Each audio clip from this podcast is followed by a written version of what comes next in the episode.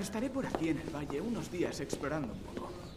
Cristal, de- deja que te pregunte algo. ¿Te gustaría hacer porno sin tener que follarte a tíos asquerosos y sudorosos? ¿Qué, qué- qué te parecería hacer porno y, y no tener que follarte a nadie? Mi tarjeta. Internet Entertainment Sí, Group. somos una empresa de tecnología y entretenimiento. ¿Le acabo de oír mencionar Internet?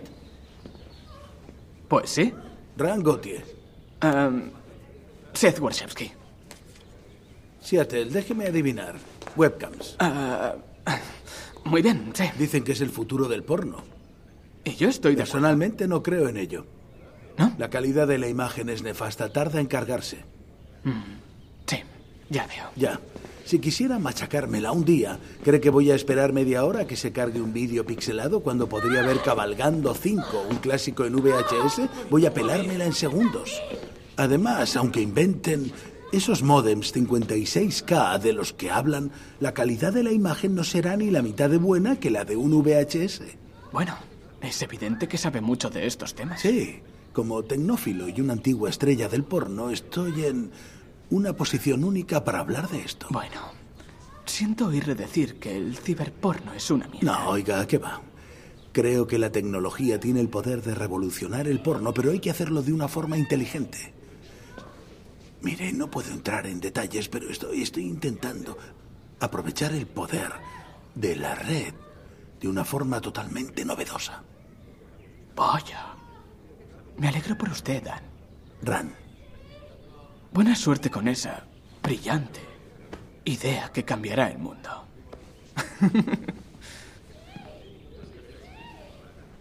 capullo.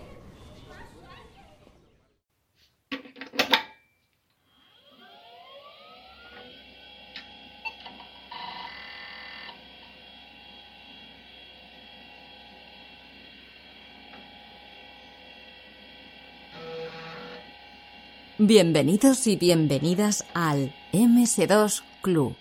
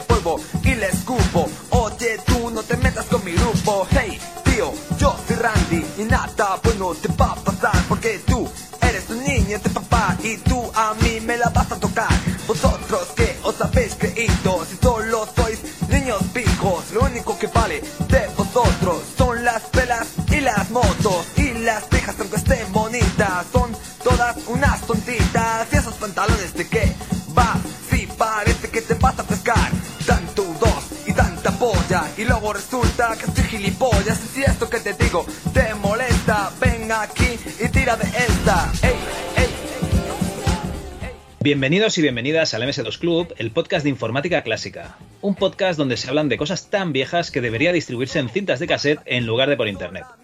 Aunque el 2 no está tan muerto como podría parecer, porque acaba de salir la versión 1.3 de FreeDOS, de la cual hablaremos más adelante. Para perpetrar este podcast no estoy yo solo aquí, sino que cuento con el conde de las ROMs, el duque de la Raspberry Pi, el ayatolá de la emulación, Antonio Lozano, alias Logalán. ¿Qué tal, Antonio? Sois tan ilusos que hasta la droga Para vosotros está de moda Joder, pues mm, bien, pero nunca a la altura de las presentaciones que me hace Javi. Tío, yo, A la altura de esas presentaciones. Yo creo que tú incluso te mereces una presentación un, un poco mejor, pero yo ya no doy más, tío. No me extraña lo más mínimo. Lo digo prácticamente todos los meses. Lo repito. Si la peña supiera el currazo que tú te pegas para, para publicar cositas para el MS2 Club, como mínimo, como mínimo, pondrían el doble de me gustas que ponen en iBox y el doble de comentarios. A mí los me gustas y los comentarios eh, me molan, tío, pero ¿sabes lo que me mola mogollón? Eh, joder, qué antiguo ha quedado esto. ¿Sabes lo que me gusta mucho? La, eh, la pasta. A- Aparte, aparte. Eh, a mí me encantaba cuando mirabas ahí en, en las reseñas de iTunes, ¿no? Del iTunes, de Apple Podcast, y, y te iba saliendo alguna reseña positiva, pero es que hace muchos meses que no tenemos, tío. Eso sí que me da, me da tristeza y resquemor. Pero bueno. Bueno, eh, lo hemos comentado en alguna ocasión, Javi. Al final se está trasladando todo el feedback, toda la interacción a los grupos de, de Telegram. Y mola, mola porque es inmediato y porque es diario. Pero es cierto que se echa un poquito de, de menos. No sé, no da la sensación de que estos chats son algo como muy efímero, ¿no? Y, un comentario que te dejan, una reseña positiva en iTunes. Coño, pues está ahí, ¿no? Para que cualquiera que llegue y le dé por ver, a ver qué, qué- qué valoraciones tiene este podcast. Coño, pues dicen que son cojonudos. Yo qué sé, pues gusta, gusta alimentar nuestros pobres egos de personas ya de edad provecta. Ya te digo, ya que no hemos triunfado en la vida, al menos que triunfemos en el podcasting. ¿Te imaginas? bueno, este es el tercer podcast que emitimos de nuestro podcast mensual, ¿vale? Eh, esto no cuadra, ¿eh? Eh, Lo de mensual, pues entre comillas, ¿no? Ya que hemos hecho dos maravillosas entrevistas, además de este MS2 Club que estás escuchando, las cuales emitimos con el nombre de Floppies.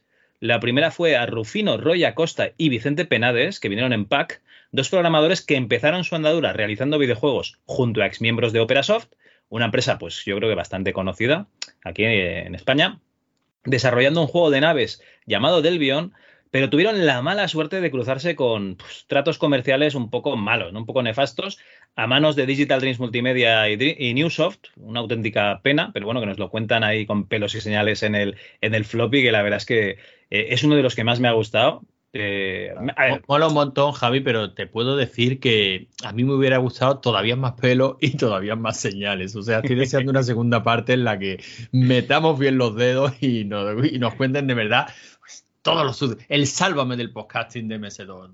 Algo así. El Salva del podcasting de MS2 igual nos lleva a la cárcel, ¿no? Porque igual no hay que contar tantos pelos y tantas señales, en fin. Hay, hay pelos y señales que todavía no han prescrito, ¿no? Ay, ay. Bueno, la segunda eh, fue a Rafa Gómez, ex miembro de Toposoft y de Herbe, y que ha estado en la industria española de desarrollo y localización de videojuegos desde los 8 bits, dejando los títulos tan conocidos como Mad Mix Game, Zona Cero, Viaje al Centro de la Tierra o el Tour 91, que si no me, pare- si no me equivoco era de los que te gustaban o era el Mayota Amarillo. Bueno, a mí me gustaba el Perico Delgado y, y por, Ah, vale. supuesto, tam- y por supuesto también el Tour 91, que no dejaba de ser una revisitación de ese Perico Delgado con unos gráficos un poquito mejores y algunas simplificaciones, pero también molaba. Vale, vale. Y además de esto, pues se encargó de la localización de la mayoría de los títulos de Lucas Arts, esos que podéis considerar clásicos del MS2 y que tantos molan, yo qué sé. Imagínate el de Dick, por ejemplo. Pues eh, este señor estaba ahí detrás moviendo los hilos. Este señor se sentó en, en la silla del cine privado de, George Lucas, ahí en, el sitio de George, ¿no? Del señor Lucas, estuvo el tío sentado eh, viendo eh, pases de películas, o sea, a, sus pies, señor Rafa Gómez. Y además eh, lo podéis ver en Retropixel junto a Paco Pastor, que es una feria de videojuegos clásicas que se celebra en, en tu ciudad, Antonio, en Málaga, el 23 y 24 de, de abril. Y yo creo que tú vas a asistir, ¿no? A saludar. Pues la verdad es que no me la, no me la pierdo nunca. Esa feria se caracteriza, bueno, creo que te lo comentaron alguna que otra ocasión. Para mí es la favorita no solo porque me pilla al lado y entonces Porque coges el bus y estás allí, ¿no? ya, siempre, siempre es una ventaja, sino por un detalle muy curioso que es algo que también le pasa a Retro Sevilla y es que no tienen, no tienen tiendas. No se vende nada. Es todo exposición, todo concursos, todo. Y no tengo absolutamente nada en contra de, la, de las tiendas, pero es cierto que las ferias en las que se colocan stand de ventas y tal, pues al final acaban siendo muy masivas, muy.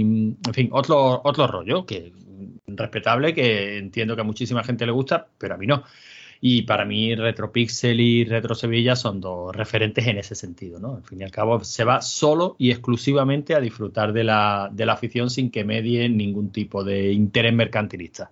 Y me mola muchísimo por eso. Por eso, porque se le ocurran un montón, porque las charlas que traen cada año son espectaculares, porque se, aburre uno de escuchar allí eh, el SID del Commodore a, a, tope conectado a unos amplificadores de la hostia. O sea que muy bien, muy bien. La verdad es que es una feria que merece muchísimo la pena. Vale, vale. Bueno, por cierto, que el amigo espetero del podcast Retro Entre Amigos nos preguntó si íbamos a asistir los MS2eros, ya nos han bautizado, ¿vale? Y a ver si lo saludas eh, de mi parte, Antonio, que yo no voy a poder ir, ¿vale? Bueno, yo lo, saludaré, que siempre es un placer saludarlo. Y bueno, eh, desde aquí lo decimos. Si hay algún otro malagueño oyente de MS2 Club, podemos organizar una quedada que seguro que echamos un día interesante. Espetero es un tío con el que me quedo yo con el nombre porque habla igual que David Skywalker. Entonces yo, para mí, los dos son la misma persona en diferentes ciudades, con lo cual. Bueno, pues Espetero tiene un acento malagueño muy reconocible y David Skywalker tiene un acento granadino muy reconocible, aunque entiendo. Para un aragonés es. Eh, que de Peñaperros para arriba todos sonemos igual. Todos son exactamente iguales para mí, esos dos. Esos dos.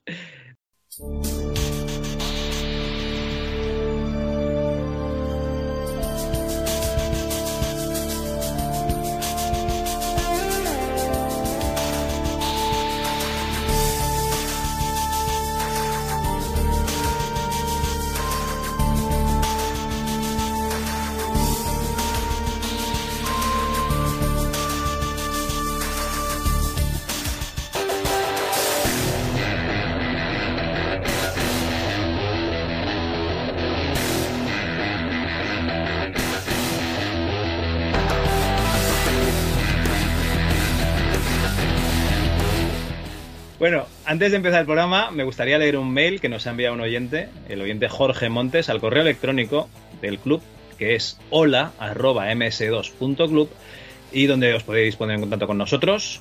El mail es el que sigue. Hola amigos de MS2 Club, por motivos muy serios de salud me obligaron no hace mucho a hacer ejercicio diario y para que se hiciera más soportable, probé a escuchar algo. Yo nunca he dedicado tiempo a podcast, ni radio, ni nada parecido. Ni siquiera la música ha sido relevante. Así que descubrí vuestro podcast y desde entonces soy adicto a él. Y el ejercicio con MS2 Club se ha convertido en un rato muy agradable de mi vida. Una vez aficionado a esto, también he encontrado otros, lógicamente, pero el vuestro ha sido el primero y sinceramente el listón está tan alto que no creo que vaya a encontrar algo mejor nunca no solo por el contenido, sino por las formas y los modos. Es un placer escucharos y se nota que disfrutáis cada minuto del podcast. MS2 Club siempre será mi referencia. Un abrazo, Jorge. Coño, Jorge, tío, eh, muchísimas gracias. Esperemos que, el ejercicio sea, sea más llevadero, ¿no? Ya que es obligado, que sea más llevadero con, nosotros de fondo. Y, tío, yo qué sé, es que no sé, no sé qué decir. Muchísimas gracias. Eh, son el tipo, mira que siempre andamos diciendo y andamos mendigando feedback, Javi eh, por favor, hacernos casito, que al fin y al cabo es lo que, lo que queremos todos los que nos dedicamos a esto. Pero cuando llega nos quedamos sin saber qué hacer. La verdad es que es un, poco corte, pero bueno, se agradece. Eh, seguro, seguro que encuentras por ahí podcasts muchísimo mejores que el MS2 Club, porque los hay, nos consta que, lo, que los hay, pero bueno, nos alegra haberte abierto las puertas del mundillo. Seguro que vas a disfrutar un montón. ya ves. Bueno, muchas gracias Jorge, a ti y a todos los que interactuáis con nosotros, porque si no lo hicieseis solo seríamos dos frikis grabando en el desierto, bueno, uno en Málaga y otro en Teruel. Así que eh, somos eh, frikis pero acompañados en esta movida, ¿vale? si te parece bien, enviamos el contenido de este programa. Venga.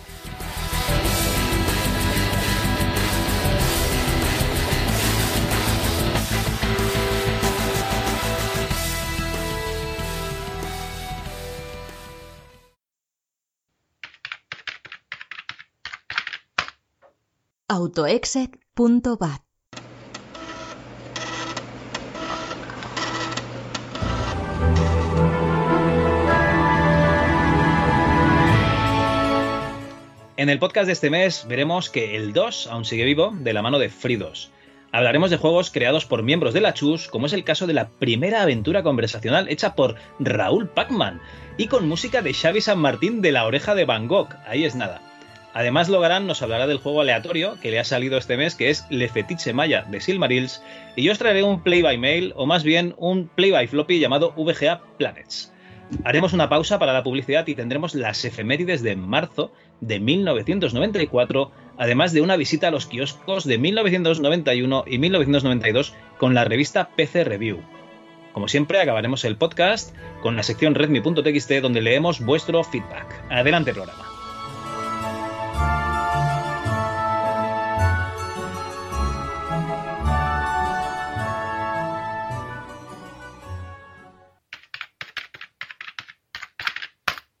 El MS2 hoy.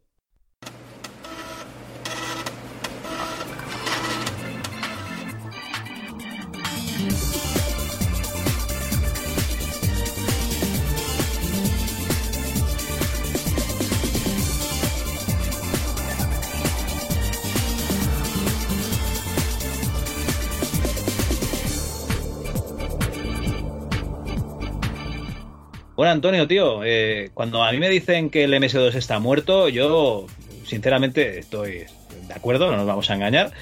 Pero, joder, es que acaba de salir la última versión de, de Fridos, la 1.3. Lo cual viene a demostrar que hay gente pato. Bueno, a ver, es, es, una alegría, ¿no? Porque este proyecto, yo no sé si lo sabías, nació, eh, por lo que estuve leyendo, me estuve informando, nació en el 95, 94, 95, cuando Microsoft dijo, chicos, que esto de, del 2, que estaba muy bien y tal, pero ahora vamos a hacer una cosa que se llama ventanas, que mola que te cagas, y va a ser diferente, y, y, entonces ya usaremos otro sistema operativo. Y, nada, el chaval este, me parece que se llama Jimmy Hall, dijo, hostia, pues no molaría tener un 2 abierto y que pudiésemos usar todos y tal, y lo puso en, eh, no sé, en un blog de noticias, no sé dónde lo puso. Eh, ¿Cómo se llama aquello? ¿Los, los newsletter eran? No, los... Oh. Sí, bueno, bueno, newsletter es lo que se sigue usando hoy día para marketing y tal. Aquello tendría que ser, sí, pero... No se llama newsletter. No era, no era, newsletter, pero era algo news, sí. bueno, pues el tío lo puso y le contestaron, joder, sí que molaría, hazlo tú. y, y, y, y, claro, el tío pues eh, cogió y, lo empezó a hacer. Y la verdad es que Fridos es un sistema operativo que, no te voy a engañar, eh, yo he tocado ordenadores, de estos que te venden nuevos, sin sistema operativo, pero va con un Fridos, ¿vale? En una pequeña partición, pues para que tú veas que al menos el ordenador que, funciona, ¿no? Y yo que sé, haces un FDISC, ¿no? Y, ves lo, el tamaño de las particiones y tal, y, y ves que más o menos que, que la cosa funciona. Eh, mi idea era bajar este FreeDOS 1.3 y probarlo en un Pentium 4 a ver qué tal iba la, la emulación de, sonido. Porque el problema de, de, son los drivers, sobre todo, ¿vale? O sea, ponte a fabricar drivers, ponte a, programar drivers para, para, dispositivos nuevos en un sistema operativo FreeDOS, ¿no? Que es súper de nicho, es minoritario. Porque el Linux, no nos vamos a engañar, lo usa muchísima gente. Eh, comparado con, con, un FreeDOS, que lo, bueno, no sé cuánta gente lo usa, ¿no? Pero muy poquita sí que es un, sistema operativo que va muy bien cuando quieres utilizar un, software que se hizo para una empresa antigua. Yo qué sé, hace 30 años te hicieron un programa de gestión para tu taller de reparación de coches, ¿no? O de bicicletas, que funcionaba con dos. Eh, ya no tienes ordenadores viejos, ¿no? Eh, te has tenido que poner un ordenador nuevo y ya no tienes compatibilidad, pues no, sí que tienes, ¿no? Te pones el FreeDOS y, y a funcionar. Pero claro, jugar sin sonido es un poco regular. Le tienes que meter una Sound Blaster antigua al ordenador o alguna cosa así. No sé si la has probado tú. ¿El qué? ¿El Fridos? Sí. Ni loco, Javi, ni loco, o sea, ¿qué necesidad? vale, espera, borrando, borrando el, no, no, no, no. el, el ayatolá de la emulación, eh, tachado, venga. Esto, esto, esto lo deja, por supuesto. No, no, no, la verdad es que no lo, no lo he probado nunca. Es más, ni siquiera DOSBox eh, como tal lo llego a usar nunca. O sea, yo cada vez que lanzo un juego de MS2 o un programa de MS2 es a través de algunos de los múltiples frontends que hay. ¿Qué necesidad de, de sufrir? Estabas hablando de Fridos y, me ha molado, ¿no? Porque la historia es exactamente igual que el nacimiento de Linux, ¿no? O sea, Linux Torvald decía, pues vamos a que no molaría hacer un Unix eh, libre que pudiéramos usar todos y alguien en uno de estos eh, boletines de noticias le, le diría, venga, pues hazlo tú. Y el tío y dijo, hizo, ¿no? sujétame el cubata, ¿no? Claro, y esto, hombre, mola, mola que existan este tipo de, de proyectos, mola que haya gente soñadores, Javi, estos son soñadores. Pero yo, ¿para qué voy a usar esto, Javi? Dime, sinceramente, mm, ¿para qué? ¿Para qué? Hombre, pues para jugar nativo en un ordenador moderno a juegos de dos. Anda, anda, anda, anda, anda, qué necesidad. bueno, jugar emulado sin ningún tipo de problema, con sus filtritos, con sus historias. ¡Qué nombre que no! Bueno, lo que está claro es que eh, las empresas que, venden hardware no se aprovechan de que, de que Fridos es, como dice su nombre, no es gratis, es free, y, a veces lo ponen. Y, la verdad es que cuando lo ves te hace un poquito de ilusión, ¿no? Ver ahí el C2 puntos y está bien. En fin, eh, hasta aquí, ¿eh? El, el MS2 hoy.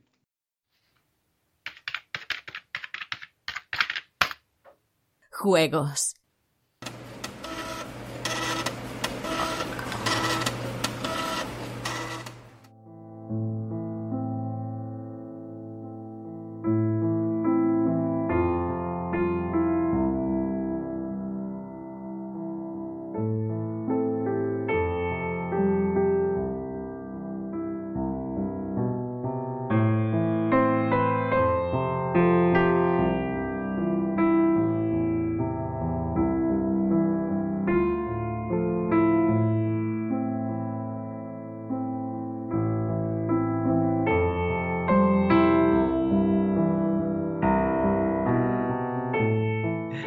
Si te parece bien, vamos a la sección de juegos. Y quería hablar un poquito del juego de Raúl, porque yo no sé si tú sabes que Raúl Pacman, ese chaval que hace podcast como El Rincón, ¿era el, Rincón o el Desván? El Desván del Bolsilibro. El Desván, el Desván del Bolsilibro. Y 2600 píldoras, ¿no? Que hablan de, libros de bolsillo y de la Atari 2600 respectivamente. Pues ha sacado un, juego y le ha dado por ahí de, llamarlo eh, eh, El Niño de Boronets y es una aventura conversacional. Yo no tenía ni idea y resulta que el niño de, de es una especie de, caso UFO, ¿no? Que hubo en Rusia. No sé si lo has probado el juego. Sí, sí, lo estuvimos probando cuando, cuando empezó Raúl con, la, con el testeo, nos pasó para que le echáramos un vistazo. Y, y, la verdad es que me sorprendió sobre todo la buena pinta que tenía a nivel gráfico. Luego la cosa ha ido mejorando muchísimo la historia mola, el sentido del humor de Raúl está ahí también. Yo, o sea, a, mí me ha gustado bastante, me ha, parecido curioso, sobre todo toda la interhistoria del juego, ¿no? O sea, cómo se van relacionando las cosas. Tú, mm, Raúl mismo lo dice, eres en parte el culpable de que este juego haya visto la luz también, no yo no. Ricardo Ollón, que, que comentó en el programa cómo estaba haciendo Rescate 2019 con Adventurón y, y, Raúl se. No, no, Raúl escuchó el podcast, se metió en el grupo de, Retroaventuras, que es el grupo donde están los del Club de Aventuras AD, se metió en el grupo de, desarrollo del tío que está haciendo Adventurón. Y bueno, no sé si hizo alguna pregunta y tal, ¿no? De cosas que no, le acababan de salir, también en Telegram. Y lo ha ido sacando, joder, y yo, ¿qué quieres que te diga? Es un videojuego que puedes jugar en, en navegador y, encima es un videojuego que, tiene la banda sonora hecha por Xavi San Martín de La Oreja de Van Gogh, que no es moco de pavo. No, no, para nada. O sea, es que estamos hablando de. Este mundillo no deja de. A mí no, a mí no deja de sorprenderme después de tantísimos años. Mira que eh, tanto tú como yo, como todos los que nos movemos en el, en el mundillo, pues tenemos periódicamente etapas de bajón, ¿no? Porque bueno, van pasando los años, uno va teniendo responsabilidades y la vida algunas veces pesa y esta afición se lleva muchísimas horas. Eh, pero luego surgen cosas como esta, ¿no? Como que al fin, como que estés compartiendo grupos con, con, el tío de la oreja de Van Gogh, ¿no? El que hace las canciones. Bueno, uno de los que hace las canciones y la música, y que se ofrezca mm, por mor del gusto, por la afición, a hacerte la, música de un juego que a ti te ha dado por, escribir, por bueno, pues porque te mola cacharrear y porque eh, has escuchado a otro compañero de, afición, pues hablando con otro compañero de afición y has descubierto una herramienta y dices, pues esto lo tengo que probar. La verdad es que es que mola muchísimo, Javi. Es que cuando te metes te quedas con la parte luminosa del mundillo, que también tiene su parte oscura, por supuesto, pero cuando te quedas con la parte luminosa te das cuenta de que todo puede ser, pues, colaboración y aprendizaje y, y, todos nos vamos, digamos, retroalimentando en esta afición y al final salen cosas tan chulas como este juego de Raúl, ¿no? Bueno, la aventura conversacional es una aventura al uso en la que llevas una periodista que 30 años después del suceso este de, de, de la desaparición de un niño, eh, después de que haya un, un ovni, ¿no? Que ha aterrizado, del cual se bajó pues, una especie de, ser extraño, ¿no? Lo, lo, que suele ser un extraterrestre de estos de, de, ciencia ficción, ¿no? Un ser extraño acompañado de un robot, pues tú estás ahí investigando los hechos para tu periódico y la verdad es que el mapa es, es pequeñito, pero tiene, tiene, algunos puzzles y está, está bastante bien llevado. Eh, joder, además le ha costado, claro, eh, Raúl es un tío que trabaja, hace podcast, hace, tiene muchas inquietudes y le ha costado seis meses hacerlo. Dice que si se hubiese podido dedicar a tiempo más, más completo, tres meses, una aventura conversacional corta, o sea, tiene su, su mérito, ¿eh? dedicarle tu tiempo a, a, sacar un jueguico. Así que muchas gracias, Raúl, por, por este regalo que nos has hecho. Hombre, la verdad es que es una, es una pasada. Yo sigo alucinando con Raúl. No sé de dónde saca el tiempo. Sinceramente, no sé cómo lo hace. No duerme. Creo que. Creo, pero es que ni siquiera eso es suficiente, Javi, porque si tú no duermes, el rendimiento empieza a descender y, vale, puedes hacer muchas, muchas cosas, pero empiezan a pero salir mal, mal. Claro, y sin embargo tú escuchas eh, el desván del bolsilibros, escuchas el 2600 píldoras eh, o juegas este juego, coño, y Raúl las cosas no las hace mal, ni muchísimo menos. Pues o sea que yo creo que algún truco, algún truco tiene. Este tiene escondido una máquina del tiempo por ahí, le va robando, mm, consigue que los días tengan 28 horas como mínimo. Había una, una serie de dibujos que era Padre Meitinusa, que es un tío que, que trabajaba como en una especie de, de agencia rollo la CIA.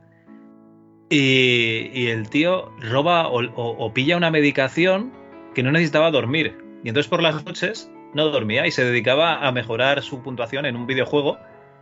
Y luego al final eh, se enfrenta con, con, niños que eran los que estaban jugando un, en un torneo del videojuego ese y, y, y, les machaca, ¿no?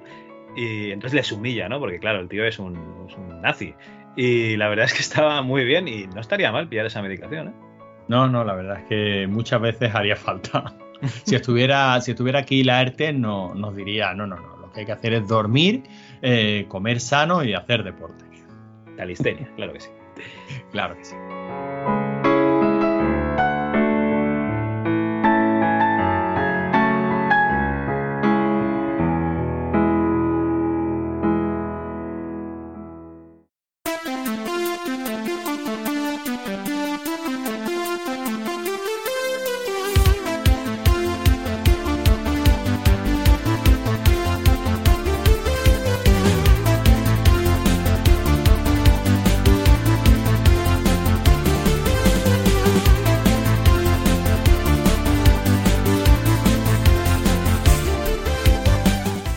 Bueno, Antonio, eh, yo con, con, el niño de, de Boro, Boromets, si no me equivoco, eh, Boromets, ¿no? Eh, ya estoy. eh, ¿Qué juego te ha tocado este mes? Por curiosidad. Ah, ¿Me toca? Pues mira, este mes me ha tocado un juego conocido de una compañía conocida, con lo cual uh -huh. rompemos un poquito la racha. El Monkey Island. Eh, no, no tan conocido y no de una compañía tan conocida, aunque sí de una compañía muy, muy, muy querida, ¿no? El juego es el Le Fetiche Maya. Eh, es un juego de Silmarils, una compañía que yo creo que a todos nos suena, compañía francesa, eh, fundada por dos hermanos. Eh, esto de que los hermanos formen, funden compañías es bastante habitual, ¿no? Por lo que, Hombre. por lo que veo.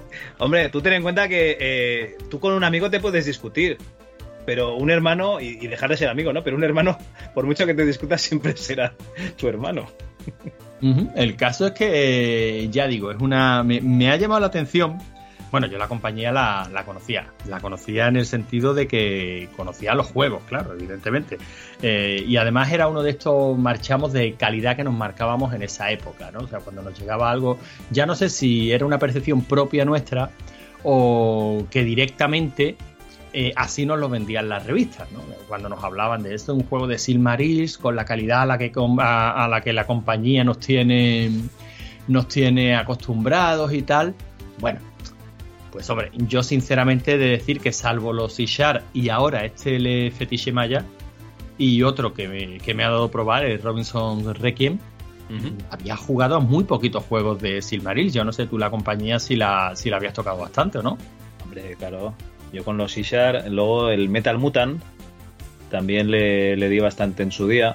Eh, tiene uno que se llama Colorado, ese juego de poco. Eh, ostras, y ahora no te sé decir si Transártica era también de Silmarils o no que es uno que la portada seguro que lo reconoces porque es como, bueno, de hecho me parece que hay un álbum de música con esa portada que es como un tren ahí muy, muy grande, sí, sí, enorme. Sí, eh, uno como, como de gestión, ¿no? En una especie de distopía futura. Y ¿Es, tal, Snowpiercer? ¿O Frostpunk? ¿no? Algo así. Pues... Es algo, algo del estilo. Sí, la verdad es que tienen, tienen una serie de juegos y algo para mí caracteriza a esta compañía, primero, aparte del el acabado gráfico de, lo, de los juegos, que creo que es una auténtica pasada. Aparte, era la, la, típica compañía que querían estar siempre a la última de la, de la, tecnología. Uno que me ha sorprendido, que yo no lo jugué en la época, pero ahora sí he estado toqueteando un poquito, es Robinson Requiem. Eh, que es un juego con un, con un entorno 3D. ¿Te acuerdas en el en el MS2 Club Volumen 1, Javi, que nos trajiste un juego Efectivamente, el Midwinter, pues este digamos que es un Midwinter bien. Ojo, que el Midwinter no estaba mal. Pero claro, eh, en esos años la evolución tecnológica se nota un montón, ¿no?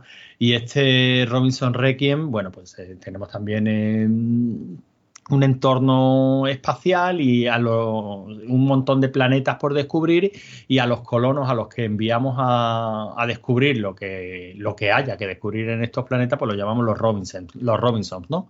Los mandamos a un planeta prácticamente con una mano delante y otra detrás, como, como tantos juegos que hoy por hoy se están poniendo de moda. Yo no sé si el ARX o creo que hay uno que se llama ARX, uno, otro que está rodeado de dinosaurios, otro que es un Rust creo que también se llama así.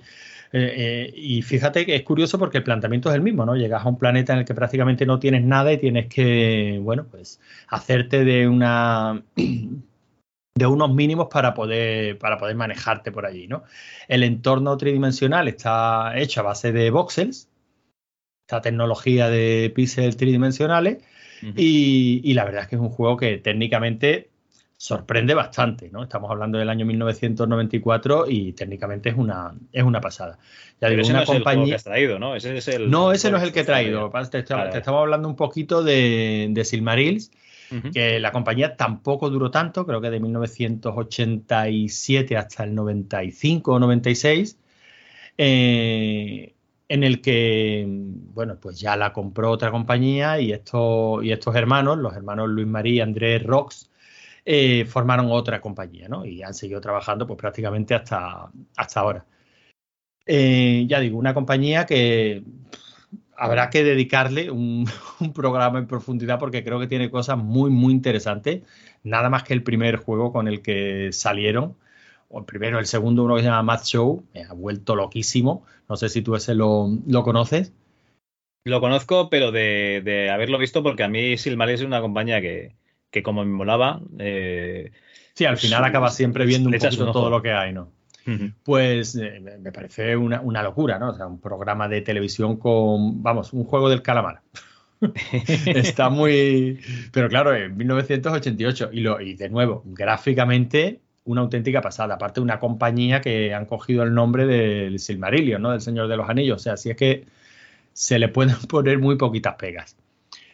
Y, de esta compañía, pues me ha tocado el Fetiche Maya.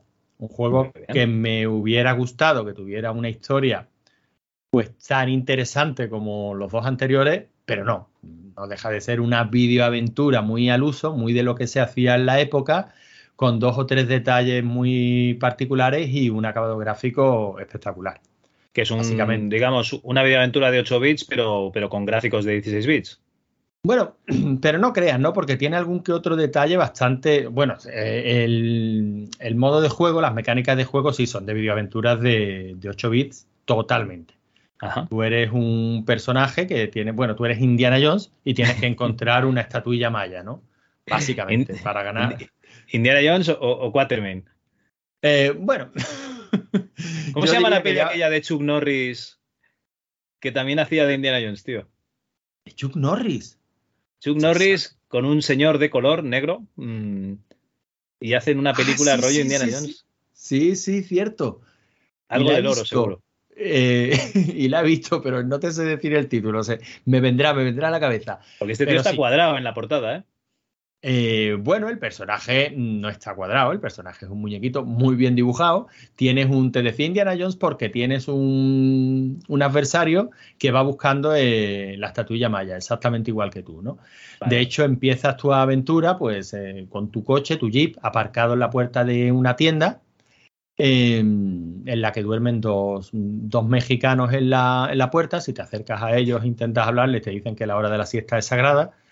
Entras en la tienda, compras los, mm, pues los artículos que puedes añadir a tu inventario, gasolina, aceite para el coche, cigarrillos, mm, eh, ¿Cigarrillos? diferentes Sí, sí, me, me resulta curioso, pero bueno, los, puede, los puedes comprar. Diferentes artículos que puedes comprar para tu aventura. Eh, sales, te encuentras con tu adversario con el que si quieres te puedes pelear a, a puñetazos. Eh, unas peleas a puñetazos que mm, harían llorar a las del Indiana Jones y la última cruzada. Pero bueno, es una, una pelea a puñetazos. Te montas en tu vehículo, en tu jeep, y empieza una fase de conducción bastante bien resuelta, pero tremendamente aburrida. O sea, es que se hace larga, larga, larga, pero está muy bien resuelta. Si ves algún vídeo por ahí, pues la verdad es que vas conduciendo tu Jeep con un movimiento bastante decente, por lo menos en la versión que yo, que yo he probado, que es la de Amiga. Eh, sí, este es el MS2 Club, pero yo he probado la de Amiga porque tenemos... Tiene, tiene buen Eh, sonido, ¿no? Y claro, ya sabemos que en la época la versión buena era la de, era la de Amiga, ¿no? Y, y luego estaba viendo algún vídeo de la versión de Atari ST y va muy, muy lento. Sin embargo, ya digo, la de en, en esta fase en tres dimensiones, ¿no? O sea, esta fase de conducción. Sin embargo, en, en Amiga va francamente bien y el MS2 también va francamente bien. Pues tienes que mm, tienes que llegar, llevar tu coche, llega un momento, yo no sé si hay algún mapa eh, o si tienes que seguir un camino concreto, el camino se bifurca en, vari- eh, en varias ocasiones, o simplemente aleatoriamente llegas a alguna de las pirámides mayas, ¿no? Cuando llegas a las pirámides, pues bueno, eh, la se, se repite prácticamente siempre la misma mecánica. Tienes que entrar en, en la pirámide y a partir de ahí pasas a, un, a una vista lateral, un 2D y medio. Eh, eh, Exactamente el mismo, mm, la misma perspectiva y modo de movimiento que tienes en un beat'em up, ¿no? Un doble dragon, por, poner una analogía que se entienda fácil. Eh, esquivas unas cobras que, siempre están por delante de, las puertas de estas pirámides mayas. Tienes que entrar rápidamente para que no te piquen. Si te pican, pues empiezas a perder vida. Tienes que usar tu botiquín eh, y curarte para quitarte el envenenamiento. Llegas y allí hay un- una figura que te dice bring more, tráeme más cosas. eh, y encuentras pues los las típicas pistas, ¿no? Hay algunos paneles en las paredes que puedes mirar y, y ves esa misma figura que te dice que le lleven más cosas con una serie de artículos colocados de una determinada forma enfrente suya. Y en eso consiste la aventura, Javi. Eh, Tienes que ir localizando estos artículos, colocarlos delante de, de esta figura, pues para que te abran, para que te abran puertas. Puedes utilizar palancas para abrir determinadas puertas. En algún momento tienes que pasar a otra pirámide, para eso tienes que volver a repetir la fase del coche. Periódicamente te encuentras con este, con este adversario. Y te peleas con él a puñetazos y no deja de ser una videoaventura muy sencillita, muy bien hecha, con unos gráficos francamente espectaculares. La verdad que me ha molado, a nivel gráfico me ha molado muchísimo. A nivel de sonido, bueno, cumple. Y, y poco más. Es que es un juego muy sencillito, pero bueno, desde el año 1989 se llevó bastantes buenas puntuaciones en la época. Creo que merecidas si lo, si lo contextualizas en la época pero no es un juego que yo pueda recomendar hoy día jugar, salvo que tengas un interés arqueológico, te mole la compañía y quieras ver cuáles fueron sus juegos, ¿no? O sea, este es el típico que yo te recomiendo que si tienes curiosidad por verlo, pues te lo juegues en YouTube. Directamente, ¿no? Hoy di- ho- hombre, hoy día te puedes jugar un Uncharted o alguno de los últimos eh, Tomb Raider. Joder, incluso te puedes jugar el Indiana Jones y la máquina infernal. Y son juegos que a nivel de aventura eh, te van a contar una historia muy similar. Joder, pero con otra, con otras mecánicas y otra jugabilidad eh, más moderna, ¿no? Esto tiene su, bueno, tiene su encanto de la época. Vale, vale. Pues te voy a decir una curiosidad, tío, que es que he puesto en Movie la portada y, miraba la parte de atrás para mirar eh, las especificaciones que no, no salen, pero en, en, la caja de PC Hits, eh, que se estaba, bueno, que se distribuyó en Alemania y en Inglaterra, y que tiene copyright del 92, o sea, de, bastante tiempo después. Las capturas de pantalla pone capturas de diferentes formatos. He mirado todos los formatos y eh, ¿sabes qué formato es? ¿Cuál? El dibujo que hicieron para, para ver cómo quedaba. O sea, es el dibujo original que lo han escaneado y lo han metido ahí. O sea, las tres capturas de pantalla que ponen se parecen a lo, al juego, pero no es el juego, es, es, un dibujo. Además se ve claramente que esto es una VGA ni de coña, eh, ni una amiga, o sea, la cantidad de, de, de, tonos que hay, y es que esto lo hicieron en, lo dibujaron, le, le pusieron el color, supongo que en, en, lápiz de color o en no sé cómo, y, y, es que ni el personaje es igual. O sea, es el, es el sketch de cómo quedaba el juego, tío. Bueno, las cosas que se hacían en la, en la época, ¿no? Sí, sí, sí, sí. Bueno, normalmente se ponía la, los gráficos de, de, Amiga, ¿no? Y te vendían la versión de Amstrad, ¿no? Pero aquí directamente es el, el dibujo. bueno, ya te Oye, digo, ¿qué, en, cual, ¿qué pasó? en, cualquier caso, ya está, ya habrás visto algunos pantallazos y estás viendo que el juego es que es muy bonito. Es, es muy bonito. bonito. Yo, me, tiene... yo, yo, querría subirme en este Jeep. A pasar aventuras tiene, en, en, tiene ese, ese rollo de los. Joder, es que esta compañía hacía las cosas muy bien. Y aparte, sí. yo creo que tenía un estilo muy reconocible, ¿no? Porque a pesar de que mantenían una pantalla de juego bastante grande, también tenía el, su típico menú de iconos con las acciones y tal, pues que ocupaba también bastante, bastante, bastante espacio de pantalla. Y creo que tenían tendencia, pues eso, a, a, este tipo de juego en el que mezclaban diferentes mecánicas, pero de una forma muy, pues muy marcada. O sea, aquí tienen la, la, fase del jeep, tienen la fase de peleas y luego tienen la fase puramente videoaventura en la que te vas moviendo por los diferentes escenarios y utilizando lo, los objetos y poco más. De yeah, hecho, yeah. ya digo, cuando, cuando estás dentro de la pirámide, pocos peligros tienes. Los peligros están al, entra al entrar y salir porque, porque te pican las cobras, ¿no? Y si no llevas suficiente botiquín, pues la picadura de la cobra eventualmente va a acabar matándote, ¿no? Ya digo, son unas mecánicas muy superadas a fecha de hoy, pero en un juego muy bonito. Bueno, y que, que es el que me ha tocado.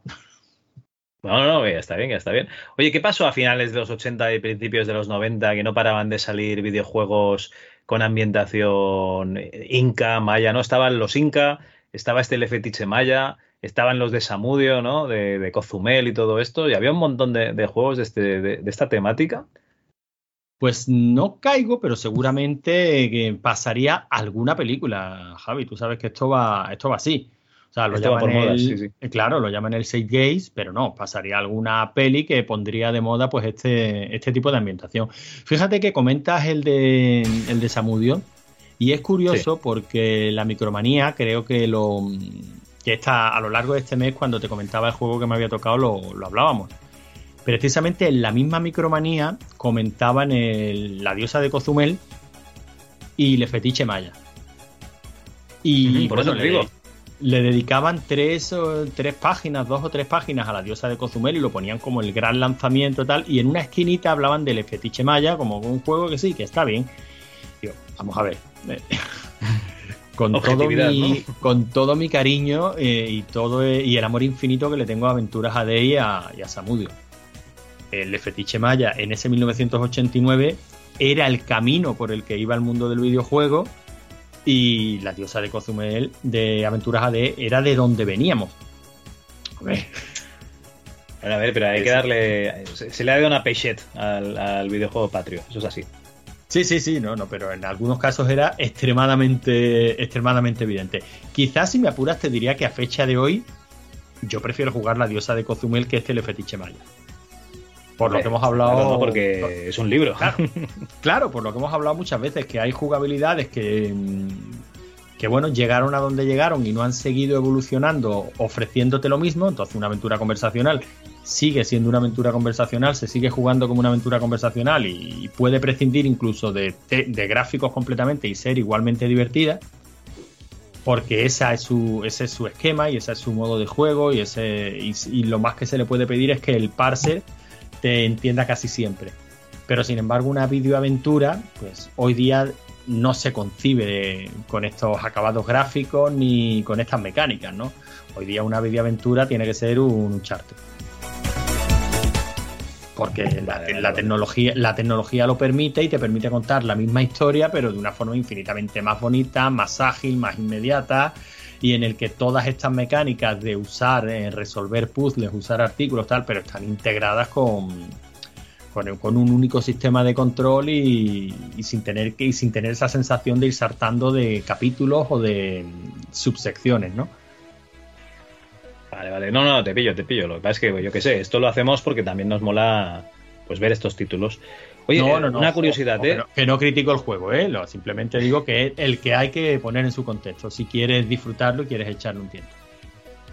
Una curiosidad, ¿no? Que no me, no me cuadraba algo. He estado mirando en Wikipedia mientras eh, estabas diciendo pues que los juegos actuales que molan más o algo así, ¿no? Sería el resumen. Eso has entendido, ¿no? Claro, yo por, por eso, he entendido. un podcast de, de, juegos actuales y no uno de MS2. Ay, perdona. Bueno, pues que, que, había una cosa que no me cuadraba y, según la Wikipedia, las cobras habitan en zonas tropicales y desérticas del sur de Asia y de África y, y, y Yucatán me parece que está en Centroamérica, ¿no? Sí, sí, y como que cobras no, ¿no? Cobras no, pero voy, oye, que ¿cómo era? que la realidad no te estropea una buena historia. Efectivamente, yo muy mal se tienen que poner las cosas, pero para mí que eso son cobras claramente, ¿eh? son cobras, cobras eh, mayas, está bien. Pues ya está.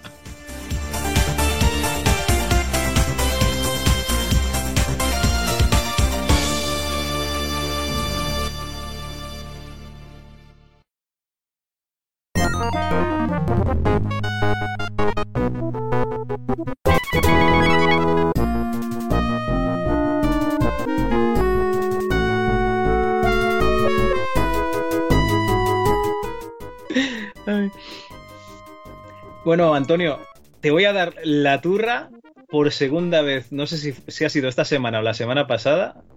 Fue la semana pasada, me parece. Por segunda vez con el mismo juego en dos semanas. Sí, sí, lo sé, lo, he visto aquí en la escaleta y bueno, no pasa nada, Javi, tú ya sabes cómo funciona esto. Yo tengo preparada aquí mi Bob, tú larga tu rollo que me voy a echar unas partidillas a, algo. Vale, vale. Pues bueno, imagínate a, a, un joven Javi a mediados de los 90 que se encontró con un chaval que había ido a su instituto, un poquito mayor que él, y que iba con un floppy en la mano, con un disquete. Y, nada, pues le dije, oye tío, ¿y qué llevas ahí? No, es un juego de estrategia de naves. Digo, hostia, un disquete, ¿y esto? ¿Qué, gráficos tiene? Pues claro, eh, ahora los gráficos nos da igual, ¿no? Pero, pero antes mm, nosotros íbamos a tope de gráficos. Eh, bueno, y ahora también.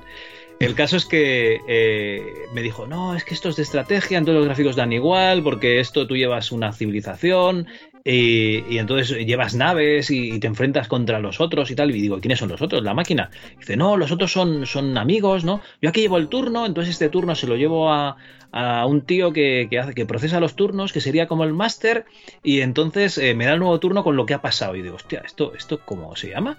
Y me dijo, VGA Planets. ¿Vale? O sea, esto es un juego por correo o por mail o por internet. Lo que pasa es que aquí en España, eh, a mediados de los 90, pues como que internet poco.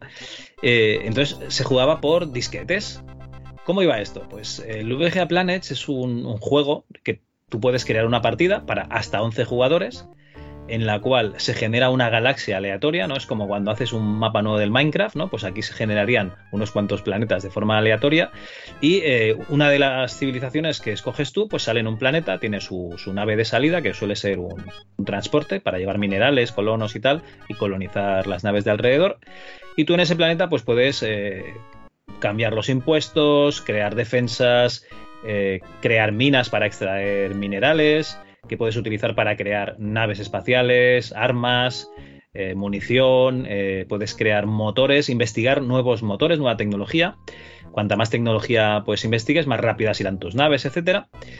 Y, básicamente eh, hasta 11 personas procesan turno a turno lo que hacen y esos disquetes tienen que ir a casa de alguien que lo, que lo procese y, y, te devuelven el turno hecho con todo lo que ha pasado, ¿no? Pues si se han enfrentado dos, flotas de, naves, pues ves tú la, batallita muy cutre, ¿eh? se ve todo muy, muy cutre. Además, es estilo Warlords 2, que, hoy en el grupo de Telegram nos recordaban eh, ese juego. O sea, si tú llevas 10 naves y tu oponente tiene 5 naves, ¿vale? Tu primera nave se enfrenta con la primera nave del oponente. Cuando una de las dos es destruida, la segunda nave de la que ha sido destruida se enfrenta con la misma nave de, del oponente. Y, y básicamente eh, se van eliminando naves de una en una, o sea, no se atacan todas a la vez. La superioridad numérica en VGA Planes no existe. O sea, tú llevas, yo qué sé, 50 naves contra una muy poderosa y a lo mejor esa poderosa pues te acaba con todas las tuyas. En fin, eh, este VGA Planets eh, se hizo para MS2 y luego se pasó a Windows. Lo que pasa es que eh, la versión que, yo jugué fue la, la de VGA eh, en la cual pues tú tenías un entorno gráfico donde ibas haciendo tu, tu turno, movías tus naves de un sitio para otro, eh, pues podías coger y, a lo mejor eh, llevar colonos ¿no? a un planeta de al lado pues para colonizarlo. En los planetas que colonizabas podían haber razas alienígenas o no, incluso podía parecer que no hay ninguna raza alienígena y luego aparecer de repente. Además, eh, cada planeta pues tiene un clima, con lo cual hay climas que te van bien para los colonos y hay climas en los que no puedes tener colonos porque básicamente se te, mueren del frío que hace o del calor. Y, y bueno, pues eh, las razas, para que os hagáis una idea, son de la ciencia ficción, eh, digamos, clásica, porque claro, no sé si ya lo explicó Antonio hace poco, pero el primer videojuego del que se tiene constancia es Space War, ¿vale? Un arcade de dos jugadores eh, que se lanzan torpedos. Las naves están inspiradas en la serie de ciencia ficción Back Rogers de, los años 50. Eh, me consta que los programadores leían ciencia ficción a saco y veían ciencia ficción por la tele. Eh, este Space War se hizo en un mainframe, ¿no? O un osciloscopio. Pero es que uno de, los frikis que usan estos mainframes, eh, Mike Mayfield, que usaban estos mainframes, perdón, utilizando el mainframe Sigma 7, creó un juego para recrear las aventuras del USS Enterprise, o sea, creó el, el Star Trek en Basic. Y, este juego se basaba en llevar una nave y limpiar un sector de, una flota Klingon. Entonces, eh, ¿qué hay más mmm, friki ligado a los ordenadores y a la ciencia ficción que Star Trek? Pues venga, para que os hagáis una idea, las 11 razas, ¿eh? Los Birmens, que básicamente son romulanos, ¿vale? De Star Trek. Las colonias de los hombres, eh, los hombres de cristal, los cyborgs, que básicamente son los Borgs de Star Trek. De hecho, puedes ir transformando colonos contrarios en, en, digamos, ciudadanos cyborgs, en Borgs. El imperio del mal, ¿no? El imperio de Star Wars, básicamente, la alianza bueno, de lagartos o eh, no sé, Sauria, ¿no? No sé, una cosa así, que serían los típicos hombres lagartos con los ¿sabéis el meme este de, de, de Kirk enfrentándose contra un lagarto en un desierto de un planeta? Pues ese tipo de, de lagarto. Los privatiers, que son una especie de piratas espaciales, los rebeldes, que son los rebeldes de Star Wars, los robots, que están inspirados en los Cylon de Battlestar Galactica, la Federación, que es la Federación de Star Trek, y los fascistas. Y bueno, pues eh, este videojuego te venía en formato shareware, si tú lo querías comprar, aquí tengo la, hoja de pedido que venía en un TXT, ¿vale? De, por ejemplo, la hoja de pedido de 1995 a 1996, te pedía tus datos, te decía que si querías el juego en formato 5 y cuarto o 3 y medio, y qué querías pedir. Por ejemplo, podías marcar el VGA Planets 3.0 para 2, la versión registrada con el último host.exe, que si no me equivoco es el programa que, generaba los turnos, y que te lo enviaban a Norteamérica por 15 dólares o a Europa, Asia, África, Australia por 17. O el Planets 3.5 para Windows por 20 pavos, o sea, un poquito más caro. También te venía un manual y, varias cosas más que podías pedir, una taza de VGA Planets por 12 dólares y, y, cosas así, ¿no? Una alfombría de ratón, cosas de, bueno, merchandising, ¿no? Para que el chaval pues eh, se ganase un poco la vida. Y este juego, a día de hoy, lo podéis jugar en una página que se llama VGA Planets Nu, que el dominio es planets.nu. Si le queréis echar un ojo, ahí, ahí lo podéis ver. Está modificado, me parece que han añadido alguna raza más y tal, pero básicamente consiste en lo mismo. Tú llevas, o sea, te puedes apuntar tú solo, ¿no? Contra gente que no conoces o contra tus amigos y llevas a una de las, de las razas que eliges y te vas enfrentando o, no, o te vas aliando, porque tú puedes poner que tus naves no ataquen a, las naves de otra, de un aliado, por ejemplo, y, y podéis ir conquistando pues la galaxia. Eh, hay muchas cosas, por ejemplo, podéis tener naves o algunas de las naves eh, tienen invisibilidad. También ha, hay naves que pueden capturar otras naves. Por ejemplo, los privatiers, los piratas, pueden capturar otros tipos de naves, con lo cual eh, pues puedes tener naves que no sean de, tu civilización. Hay naves con cazas, con lo cual ves la batallita y ves los cazas, ¿no? Que van ahí disparándole un rayito a, a la nave contraria. Con los torpedos, porque tienes, además de, de, rayos láser o blasters, tienes torpedos, puedes crear campos de minas, ¿no? Por si eh, quieres defender un poco tus planetas para que no se acerquen.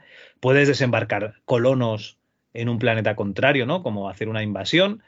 Eh, yo que sé, si te hueles muy Putin, ¿no? Coges y, y, descargas ahí un montón de colonos en un planeta y a ver qué pasa. En fin, eh, un juego de estrategia por turnos que yo desconocí hasta que vi este disquete y que luego más adelante sí que jugué a uno de, del Señor de los Anillos, Antonio, pero no, que esto se, ya era... Se empieza a poner interesante, esto se empieza a poner interesante. pero que este sí que era por correo de verdad, o sea, tú ibas a, a Central de Jocs en Barcelona, llevabas tu, tu, turno, que eran, tenías unos personajes y cada personaje tenía dos órdenes, y, entonces te procesaban todos los turnos de todas las razas, no sé si eran 25 en total, 10 buenos, 10 malos y 5 neutrales o algo así. Y, veías tu turno y, pues planteabas la estrategia a seguir pues para derrotar al señor oscuro o al revés, ¿no? Para, para derrotar a, esos asquerosos humanos, elfos y enanos. Pues curioso, Javi, la verdad es que muy, muy curioso. Ya te, te lo comenté, ¿no? Eh, hace un par de semanas cuando hablábamos de este juego. Yo es que creo que yo no tengo paciencia para jugar. No tengo paciencia para jugar un juego de estrategia por turnos, pero hablo por estrategia por turnos, pero en, en tiempo real. O sea, yo hago mi turno y espero a o bien al oponente o bien a que la máquina haga su movimiento mm, a lo mejor 10 segundos después. Ya eso me parece lento. Pues, eh, esto que tú me estás contando me parece pues casi un experimento zen. O sea, no, como para gente que tiene una paciencia infinita, que, que, a lo mejor es a lo que tenemos que aspirar todos, ¿no? Pero yo que sé, me resulta tan. Eh, bueno, algo que en su día podría tener sentido, pero realmente que hoy día haya gente que juegue de esta manera. Me resulta no, curiosísimo. Ojo que no lo critico, ¿eh? Esto sería pero como jugar una partida de ajedrez por, por correo electrónico, por ejemplo. Sería exactamente lo mismo. Claro, lo pero que pasa es que ¿qué necesidad? Si te instalas en el móvil el chess y, y ya está, ¿no? se buscar oponentes. Pero es que a lo mejor quieres jugar contra tus amigos. Eh, pues coño, que, que se instalen una... en el móvil el chess. para que te hagas una idea, la última vez que jugué fue en la página de Planets New. Y básicamente eh, lo que molaba del juego, porque claro, tú el, el primer turno lo haces en dos minutos y lo envías, ¿vale? Y te has de esperar a que te venga el siguiente turno y dices, hostia, ahora me tengo que esperar yo un día o dos días a que, a que llegue, o una semana, ¿no? Porque si lo pones una vez a la semana, pues tarda eso. Pero cuando llevas 20, 25 turnos, tardas una hora en mirar todos los planetas, mirar todas las naves, ver qué habías hablado con los otros, porque se empiezan a crear grupos de WhatsApp de eh, los aliados, eh, grupos de, de, de, amenazas, ¿no? Eh, no te acerques a este sector o serás aniquilado y, y cosas así, y, empiezan a putearse unos jugadores a otros, hacer alianzas por detrás y tal, que eso es más parte del juego casi que, que lo que es el simulador. O sea, eh, todo lo que va surgiendo alrededor de, en cuanto a diplomacia, eh, como ves, como las alianzas que parecían firmes luego no son tanto y cosas no así. son tanto, sí, sí, sí, sí. Hombre, no, que, que vamos a ver, que entiendo que tiene su. Te hablo desde el total y absoluto desconocimiento. Yo nunca he jugado de esta manera. Pero me resulta tan. tan ajeno a mí que creo que nunca, nunca me decidiré a jugar de esta manera, no lo sé. Igual algún día lo pruebo y me vuelvo pues el flipado, ¿no? De este tipo de, de juegos, no lo sé. Bueno, la verdad es que me hacía gracia traerlo precisamente por eso, ¿no? Porque no es el típico juego que, que se jugaba, eh, yo qué sé, no es un PC fútbol, ¿no? No es un, una aventura gráfica. Es un juego que necesitas varias cosas. Una de ellas son amigos para poder jugar, porque, a ver, puedes jugar tú solo, pero un poco tonto, ¿no? Estar jugando tú contra ti mismo. Poca, poca, gracia, sí. poca gracia tiene. Eh, ¡Oh, sorpresa! Me han atacado. Claro que te han atacado, te has atacado tú. En fin, eh, eso, jugar con amigos, ¿no? Y además, pues el, rollito esto de llevar tu turno en el, en el disquete, ¿no? Tener que ir a casa del colega y a, que se lo grabase en el disco duro y luego que lo procesase y tal, pues tenía su, su encanto. Mm. Bueno, pues nada, un, un jueguecillo curioso. algún día le echaré un vistazo, Javi. Sí, sí, seguramente.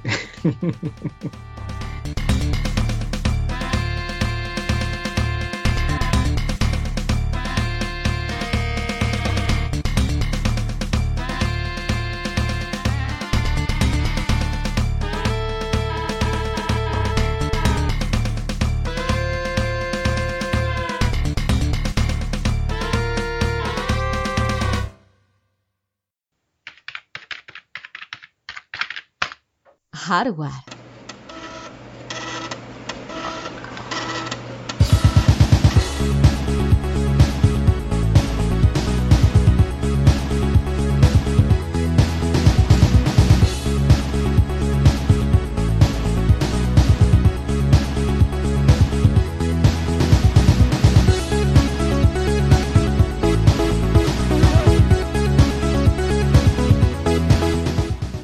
Antonio, que no lo he leído, nos has añadido aquí nuestra distinguida competencia y si en el programa anterior hablaste de Commodore 64, ¿de qué nos vas a hablar eh, este mes?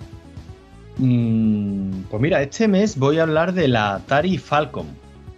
La Atari Falcon, ¿qué, pero qué, maravilla, ¿qué es esto? A ver, explícame. Concretamente la Atari Falcon 030. ¿Me quieres decir que había 29 anteriores? No, eh, de hecho estuvo a punto de existir la Atari Falcon 040, pero nunca llegó a existir, aunque eso sí, tuvimos en su lugar la PlayStation 2. Es una historia, es una historia bastante, bastante curiosa.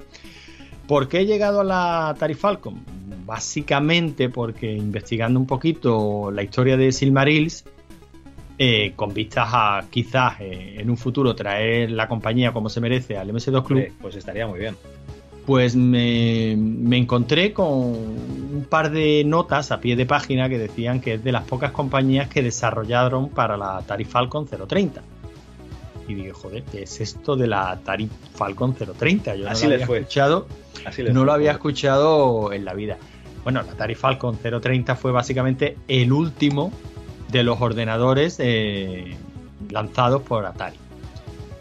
Ni más ni menos. Atari en, el año 1992, aunque el desarrollo venía de antes, eh, quería poner en el mercado un, equipo que compitiera directamente con, con el PC, que se estaba poco a poco comiendo, comiendo el mercado. Eh, en esos años, incluso, bueno, Commodore, bueno, es que, es que es una historia apasionante, Javi, pero claro, como siempre, tendrá que venir en otro capítulo del MS2 Club. Ahora solo te voy a hablar de las especificaciones del Atari Falcon. Pero si tú te pones a ver la historia de Atari y la historia de Commodore, aunque estoy seguro que tú, que tú la conoces, y bueno, como Jack Tremiel pasaba de, de una compañía a la otra, eh, cómo Atari parece que se equivocaba en todas sus decisiones, cómo Commodore mm, parece que le fue un poquito mejor, pero no tanto. La verdad es que fueron unos años, unos años apasionantes en los que no se sabía muy bien, joder, dos compañías que tenían tanto en común, ¿qué no hubiera sido si hubieran llegado a algún tipo de acuerdo y hubieran lanzado o hubieran intentado algún tipo de fusión y hubieran lanzado alguna máquina para de verdad plantarle cara al PC. A lo mejor hoy día estaríamos hablando de algo completamente, completamente distinto. Pero estás hablando de Jack Tramiel. Eh, Jack Tramiel solo sabía un tipo de negociación. Claro, sí, sí, sí, subyugarte. Claro, pero su idea era ganar pasta, ¿no? Jack Traviel es un superviviente del holocausto. Este tío aprendió mucho allí. Su, historia es apasionante, aunque digamos que a él no lo podemos culpar de la Atari Falcon. A él no, pero a su hijo sí. Que fue el que se quedó a cargo de la, de la compañía cuando, cuando Jack. De la compañía, pero te voy a corregir. De la sección de ordenadores personales de Atari. efectivamente. Y, bueno, tú sabes más o menos cómo fue la historia del Atari, Atari ST, ¿no? Atari ST fue un equipo pues bastante, bastante exitoso, aunque palidecía en especificaciones, sobre todo a nivel de sonido y gráfico, con, el Amiga, ¿no? Primero con el Amiga 1000, pero incluso con el Amiga 500, pues seguía palideciendo. Y Atari lo que hacía, pues era intentar pero sin... Yo es que he estado leyendo la historia, Javi, yo no sé si tú tienes la misma sensación que yo, pero da la impresión de que iban dando como palos de ciego, ¿no? Y tomando Eh. decisiones erróneas, o sea... A eh, ver, ¿cómo te lo diría? ¿Cómo te lo diría? Eh, Jack Tramiel empezó con las calculadoras. Entonces llegaron los japoneses, las hicieron más pequeñitas y le hundieron el mercado. Sí, sí, compró todo- y- todo lo que- todo y lo que te- empezó- como- Todo lo que empezó se le, se iba no. de, de las manos. Sí, pero bueno, aún así no se puede. Te, te puso en el mercado el ordenador personal 64, sí, sí, que tiene el récord, sigue, creo que a fecha de hoy sigue ostentando el récord que no perderá nunca, ¿no? Del ordenador De personal bits. más vendido de la historia. Sí, sí, sí. O sea, que, que hay ciertas cosas que le, que le salieron bien, pero en relación a Atari, ya digo, el Atari ¿Sabes lo que me sabe fue- mal? Que nos inundan de libros de, de la guerra de consolas, que si Sega, Nintendo y tal, y todo lo que son lo- los ordenadores en Estados Unidos lo dejan ahí como de lado, ¿no? O sea, están las videoconsolas y luego está la purria esa de, de los ordenadores que casi no se meten. Si no te metes en series como Halt and Catch Fire y cosas así, pero claro, es que es Sí, es ficción. verdad que te, es verdad que te enteras de. Bueno, es ficción, pero toda la ficción tiene un fondo de, de realidad, ¿no? Ya digo, este, este equipo yo lo, yo lo he tocado muy poco. Yo el Atari creo que físicamente eh, habré toqueteado un par de ellos en alguna feria y poco más. Ninguno de mis allegados tenía un Atari. Y para mí el Atari ST era el ordenador de 16 bits que, que competía con el Amiga 500 y poco más. Pero bueno, evidentemente una vez que te metes en Honduras, pues tanto la familia Commodore Amiga fue mucho más allá de ese Amiga 500 que, que todos queríamos en casa y el Atari ST, bueno, pues sufrió un montón de, de iteraciones, ¿no? De hecho, los primeros Atari ST eran máquinas de 16 bits, si no me equivoco, y el Atari STT, creo que era, ya eran 32 bits.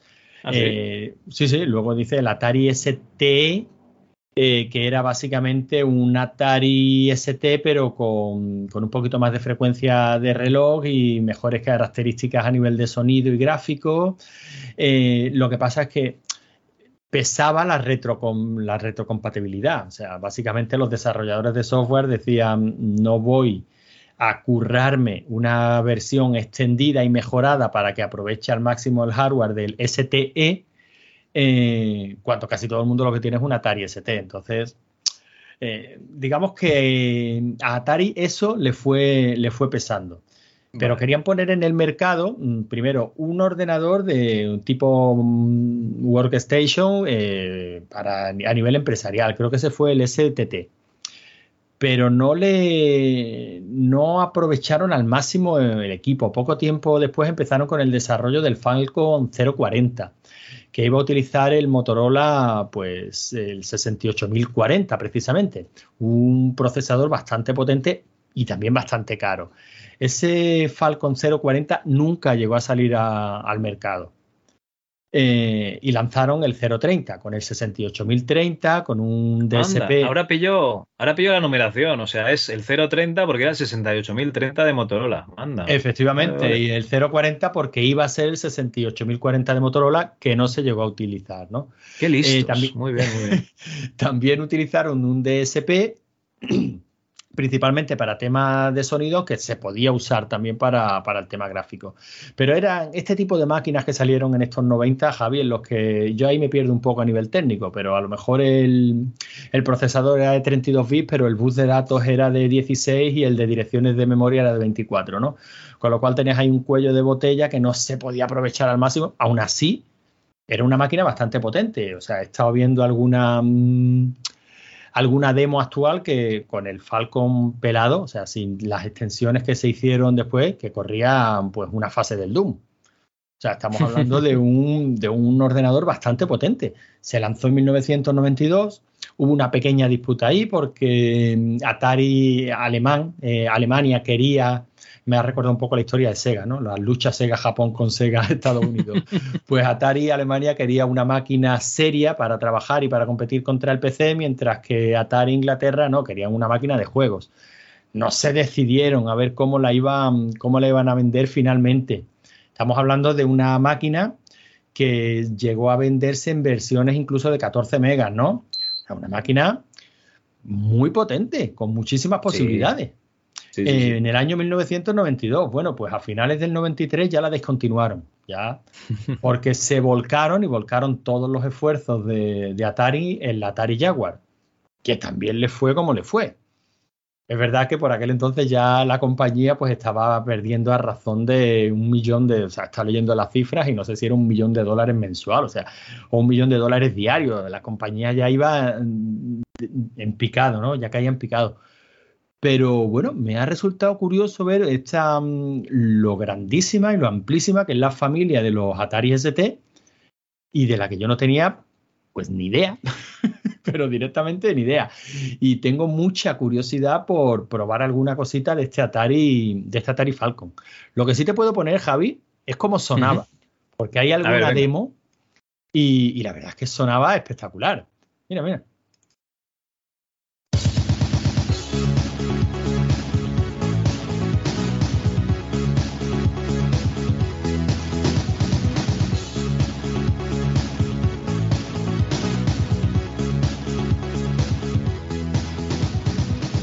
Suena muy bien, ¿eh? Joder, pues esto es una demo de la Atari Falcon, tal y como salía de fábrica, vamos. O sea, utilizando el hardware base. De hecho, hasta, hasta tal punto fue así. Lo quito, lo quito que me, que me despisto. Es que estoy, aquí, estoy aquí con el bailecillo, ¿sabes? Pues esto es una.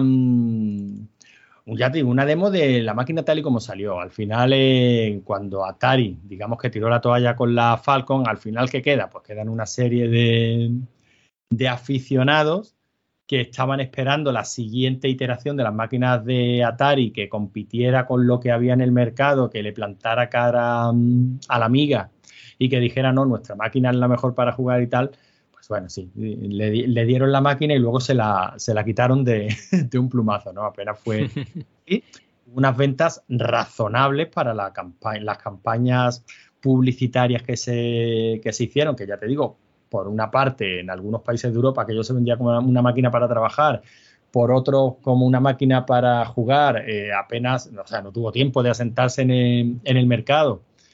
Así que, bueno, cuando Atari empezó a, a vender stocks y a liquidar por piezas, pues mm, el Atari, el Atari Falcon, todo lo que es el diseño, el hardware, se lo vendió a una, una compañía, CELAB, que compró los derechos para fabricar sus propios modelos, ¿no? Sacó el Falcon MK1, que prácticamente era lo mismo, pero con otro nombre, y el Falcon MK2, que son máquinas que ya se vendieron, pues destinadas precisamente a, a sonido, a producción musical. De hecho, algunas versiones incluso de Cubase pues dicen que iban en esta, en esta Atari Falcon, ¿no? Una máquina fallida como tantas otras, al final la historia de estas máquinas fallidas son muchísimo más interesantes de, que la historia de las que triunfaron, ¿no? Por lo menos desde mi punto de, desde mi punto de vista. Esta Atari Falcon ha llegado a tener eh, tarjetas de expansión que incluso le colocan un Motorola ya 68060, ya maquinones, incluso no te iba a decir incluso a fecha de hoy, no. Pero bueno, maquinones muy, muy, muy potentes y con los que se podrían hacer cosas muy interesantes. Lo que te decía de la Play 2 es que, bueno, el, diseño del Atari Falcon iba a ser tal cual al que luego tuvo la PlayStation 2. De hecho, la patente de la PlayStation 2 menciona a la Falcon como, como digamos, el origen de la, de carcasa de la, de la propia consola. Imagínate una PlayStation 2 blanca, pues eso hubiera sido el Atari Falcon que nunca vimos, el, el 40, el 040. lo estoy viendo, lo estoy viendo ahora. Y has visto que es prácticamente una PlayStation, una PlayStation 2. Con una disquetera en lugar de un CD, sí, sí. Pero bueno, pagaría PlayStation, bueno, pagaría Sony porque, mira, pero que. Sí, sí, pagaría, claro. De hecho, ya digo que se menciona en el.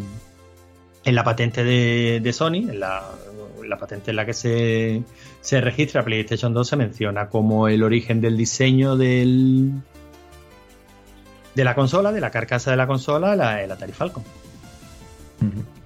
Una máquina ah, curioso. que vino competir cara a cara con el PC y se comió lo que se comió. Es muy curioso esto que dices de la producción musical, porque eh, el tío que hizo temas dance como, como Espiral, Dune, ¿no?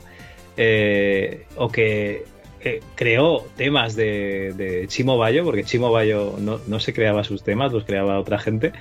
Eh, se llama German Bow y este tío utilizaba, de hecho me parece que todavía tiene por ahí en, en su oficina, digamos, un Atari. Entonces eh, yo, yo, sé que siempre he escuchado ¿no? de que se usaba mucho para, para música ¿no? y conectar midis y tal, pero es que realmente os podéis, si os metéis en YouTube, ¿vale? Y buscáis el canal de Germán Bow o Germán Bow, no sé cómo se, se dice, lo veréis ahí con, con, su programa y el Atari de fondo funcionando. Bueno, el Atari es verdad que lo usaba muchísima gente, pero ya incluso el, S, el ST. Pero lo usaban por la conexión MIDI que tenía, claro. Uh -huh. Sí, sí. O sea, que no era el Atari el que mm, producía la, la, música, digamos, pero lo utilizaban, sí, sí, por su conexión. Para conectar su dispositivo, sí, sí. Pero, sin embargo, ya digo, este, este Falcon, con ese Motorola 56001, que era un DSP, eh, que se utilizaba principalmente para música, aunque también se utilizaba para gráficos, este es que por sí solo ya podía, ya tenía un sonido muy, muy decente. No, una maravilla como has puesto. Bueno, pues si te parece bien, hacemos un corte para publicidad. Venga.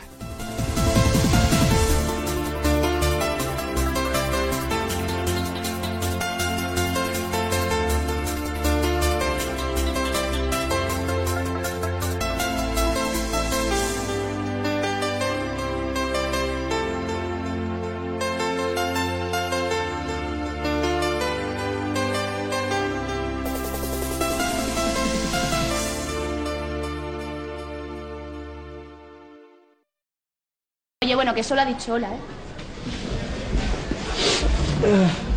Este es premio se baña a tiros. Oye, Luismi, que estoy pensando que lo del bar gay y lo de la persecución. ¿Qué? Que no me acuerdo, tío. ¿De qué? Pues de la peli de donde la has sacado, si de Pulp Fiction o de Abre los ojos. Muy bien, sigue sin creerte una palabra. Hombre, me cuesta bastante, la verdad. Bueno, pues paso a contarte el resto. Oye, que yo no te he dicho eso. Bueno, venga, ¿qué pasa después? Espera. Dime. Me llevó a un hotel, sí. a su habitación. ¿Que te llevó a la habitación de su hotel? Sí, pero cállate y escucha.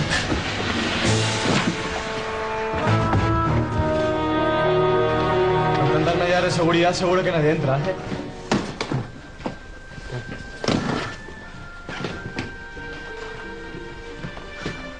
Este chico le conozco. ¿What? Este chico, el, el, el boy, lo estaban matando esta noche, lo estaban haciendo trizas. Y ahora viene por mí. ¿Pero por qué os persiguen? Can't explain, there's no time. Joder, ¿estas pistolas? I'm gonna give you some money. Vete a casa. Ay, muchas gracias, no sabes lo que te lo... Am I making you nervous? Pues la verdad es que... Yes. Well, I'm pleased to hear that. Joder, cuando lo cuenten en Azcona nadie se lo va a creer. ¿Azcona? Azcona, es, es mi colegio. Es my school. ¿Entiendes? Vale, Luis, ya no quiero ir más. ¿Pero por qué? Me pides que te crea y me cuentas que estuviste en la habitación del hotel de esa... de esa tía y que se desnudó para ti. Bueno, no fue exactamente así. ¿Ah, no? Pero bueno, ¿se quitó la ropa o no? Se quitó la gabatina. Lo que pasa es que debajo lleva una especie de camiseta que hace que esto se subiera para arriba. Luis, me lo estás arreglando. Bueno, pues olvida eso. Vale, pues Pero muy bien. Voy a olvidarlo todo. Quiero creer que nada de esto ha pasado. Pero Sara, por favor, es que sí ha pasado. Pues escribe un libro.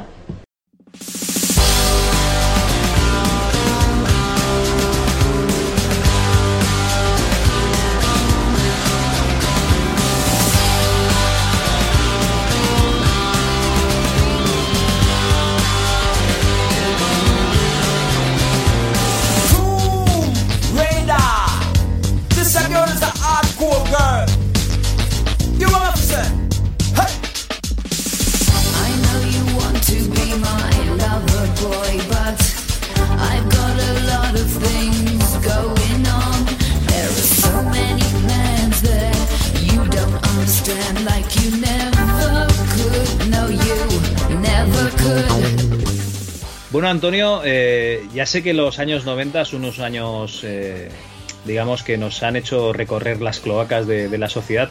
Eh, yo no sé si recuerdas con cariño una serie que se llama Compañeros o no. Bueno, yo creo que la creo que la vi en su época. Compañero era la de Valle y ¿cómo se llamaba el chico este? Em, bueno, y el novio de Valle. Valle y el tío, ¿no? O sea, la, y el la- tío, sí, sí, sí. Era, era esa, ¿no? Que, Yo, que yo luego- creo que sí, yo creo que sí. Había más chicas, una- ¿no? aparte de Valle, y había más chicos, aparte del novio de Valle, que se queda. No recuerdo cómo se llama, ¿no? Que Sí, el tenía como- macarrilla. el macarrilla, que llevaba la camisa atada a la cintura y el pelito así como, como larguito, ¿no? Pero bueno, eh, los menciono porque creo que eran lo- los protagonistas principales, ¿no? Y que luego la película, porque hicieron una película como para terminar la serie, Sí. eh, se basaba principalmente en la historia de, de estos dos. Creo, ¿eh? Yo no, no recuerdo haber visto mucho la serie, aunque sí recuerdo que luego los, los actores de compañeros pues fueron, digamos, esa generación de actores jóvenes que enlazaron dos o tres pelis, pelis españolas, ¿no? Sí, el arte de morir y alguna cosa. Sí, y aberraciones como esa, sí. Sí.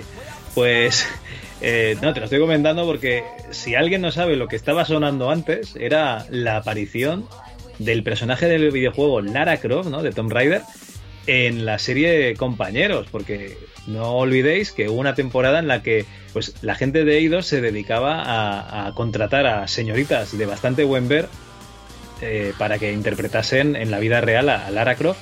Incluso, como podéis estar escuchando de fondo,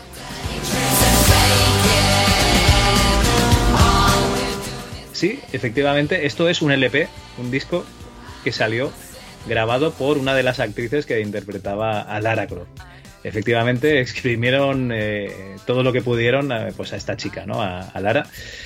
Y, en fin, Antonio, simplemente pues para que quede constancia que los 90 fue una época cuanto menos curiosa. ¿Y cuando, y cuando no cuando no es Pascua, Javi? Si es que te pones a ver, mm, yo qué sé, joder, cual- cualquier época. Mira, eh, tú conoces el programa Cachito de Hierro y Cromo, ¿no? Eh, sí, hombre, es el, el de fin de año. Que ya sé que El lo de- hacen, no lo hacen solo en fin de año, pero es el típico que dices, ¡oh, cómo mola cachitos en fin de año! Bueno, pues si, si no es en fin de año, en cualquier es de estos de los programas que puedes ver en, en televisión española a la carta, es uno de esta- una, una de estas cosas que salen en, la, en las teles modernas que le das al botoncito azul y oye, aquello parece un canal tipo Netflix. Sí, sí, lo puse te- a mis hijos una vez y, y me empezaron a mirar mal. ¿Por cachitos? Sí, sí, sí, porque además cogí uno muy folclórico y, y, y no, no pareció gustar a, a- a todo el mundo. Dije, pues ya lo veréis eso luego. No, no, pues en mi casa es afición los domingos para tomarse el vermú antes de la comida, ponerse un programa de, de cachitos y mis niños flipan con los ropajes, con el estilo, con, o sea, pues digo que en todas que en todas épocas cuestionabas, o sea, es que te pones a ver algunos de los vídeos musicales de, de los 40, 50, 60, 70 y dices, Dios mío de mi vida, ¿con qué moral? O sea, ¿con qué mm, fuerza moral puedo yo criticar a Rosalía? De ninguna de las maneras. Directamente, ¿no? Viniendo de donde venimos, sí, sí. Exactamente. Bueno, pues deja a Rosalía con su edredón y si te parece bien me pinchas el anuncio este que te he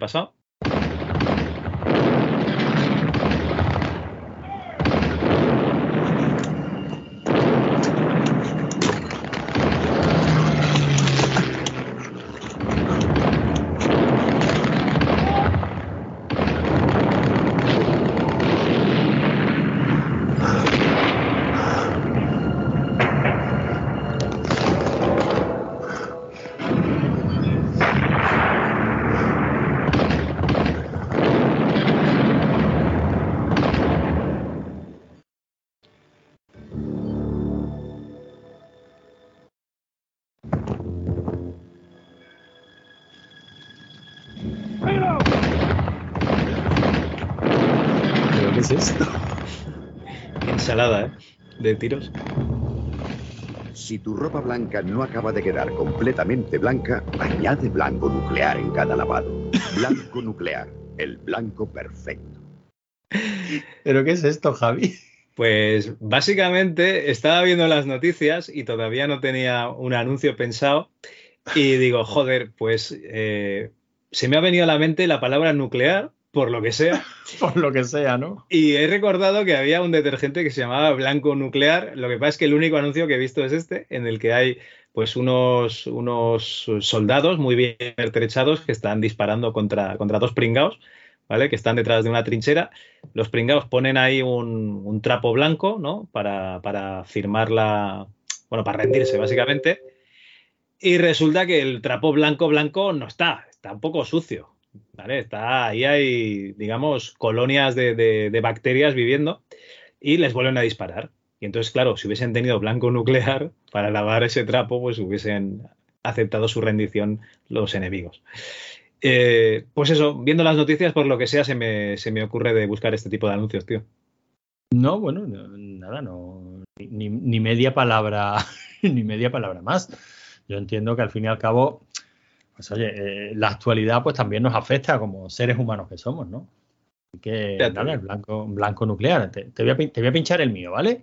Venga, adelante. A, a ver si nos escapamos un poquito de, de, de la, de la actualidad.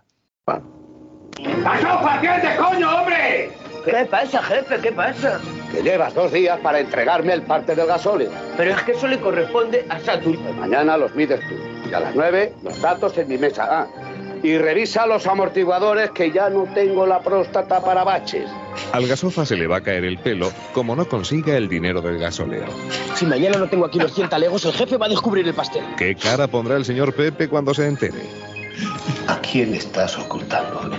Quiero saberlo porque. Porque vas a ir a la calle. ¿Cómo saldrá de este lío? ¿El señor Pepe obedecería cualquier orden que le diera tu abuelo? Para él como Dios. Entonces la solución está en el vudú. Soy el coronel Joyena. ¿Qué diablos quieres? Que le metas un paquete a un subordinado tuyo de la guerra. Pepe, no me toques las pelotas. Una historia de brujería en lleno, por favor, de Vicente Escriba. El lunes a las nueve y media de la noche en Antena 3 Televisión. ¡Qué cabronazo! Vamos a escapar de la realidad, ¿no? Pues ahí lo tienen. Por lo que sea, Javi, viendo, viendo bloques de anuncios de, de marzo de 1994, ya sabe que yo fiel a mis principios, pues oye, ha salido esto y por lo que sea, pues me he acordado de, de la crisis del gasóleo, lo que, lo que sea. ¿Cómo lo al ves? principio, fíjate que al principio pensaba que era Benito y compañía, ¿vale? Eh, y luego ya he visto, la- bueno, he escuchado a Alfredo Landa y digo, esto lleno, por favor. Sí, sí. Sí, sí, está, yo creo que básicamente el momento más bajo de toda la carrera de Alfredo Landa, y te lo digo completamente en serio. ¿eh? Y mira que es un actor que me encanta, pero es que esta serie no podía con ella. No, No la, que no la nunca. ella. ¿Ves? Ni Es que compañeros está- ni esto. Estaban todos tan mal, Alfredo Landa no, pero el resto estaba tan mal. En fin, Pues nada, chicos, no, Eh, no, no, nada. Eh, disparos, blanco nuclear y gasofa Y ga- cara, ¿no? y, y sí, sí. Por lo que sea, eh, la sección publicidad este mes ha traído esto. Me cago en la mar. Bueno, a ver si la alegramos con anuncios de la época y, y pasamos luego a la siguiente sección. ¿Qué es esto? Es un nuevo sistema operativo con el que se pueden hacer muchas, muchísimas cosas. Poner música, ver películas, escuchar la radio. Multimedia. Se llama OS2 Warp. Warp. Y también mezcla música e imágenes. Warper, ya soy todo Warper. Esto es increíble.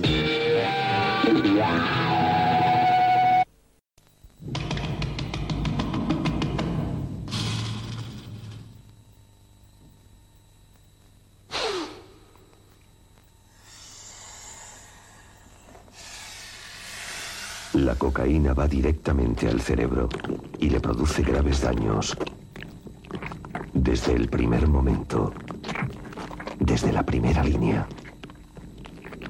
Ten cerebro, pasa de la coca.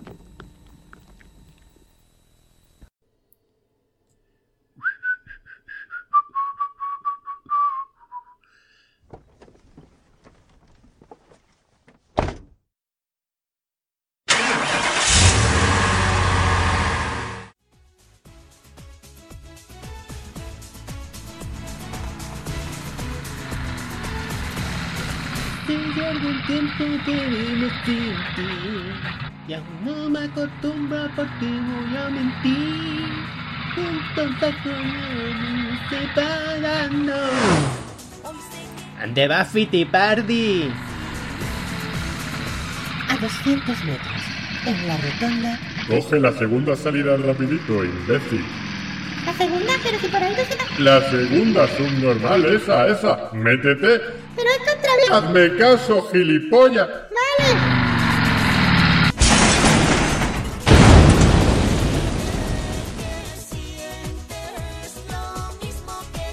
Rigor y criterio. No te nos puedes sacar de la cabeza.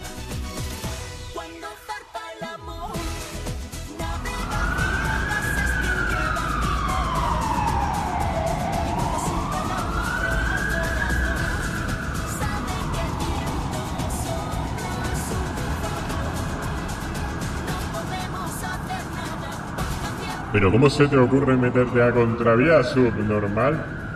Lo siento.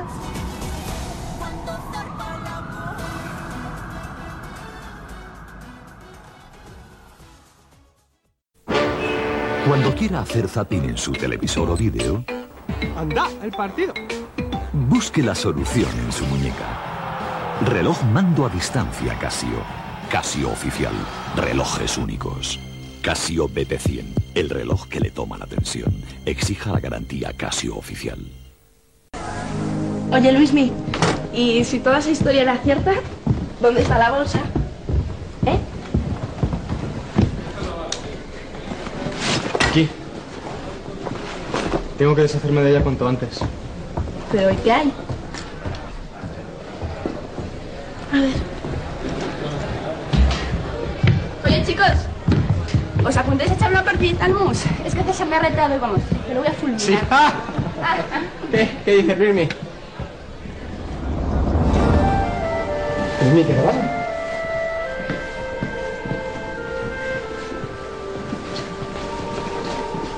Hola, ¿Cómo me has encontrado? Ascona, remember? Mm. ¿Quieres la bolsa?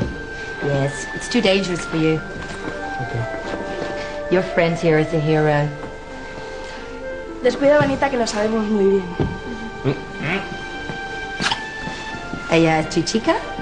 Pues en una palabra, yes. Vale, la alucino. Okay, well, I'm going.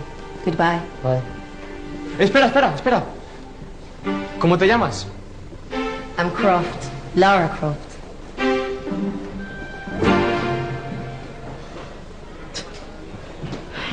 Ese nombre me suena un montón, ¿eh?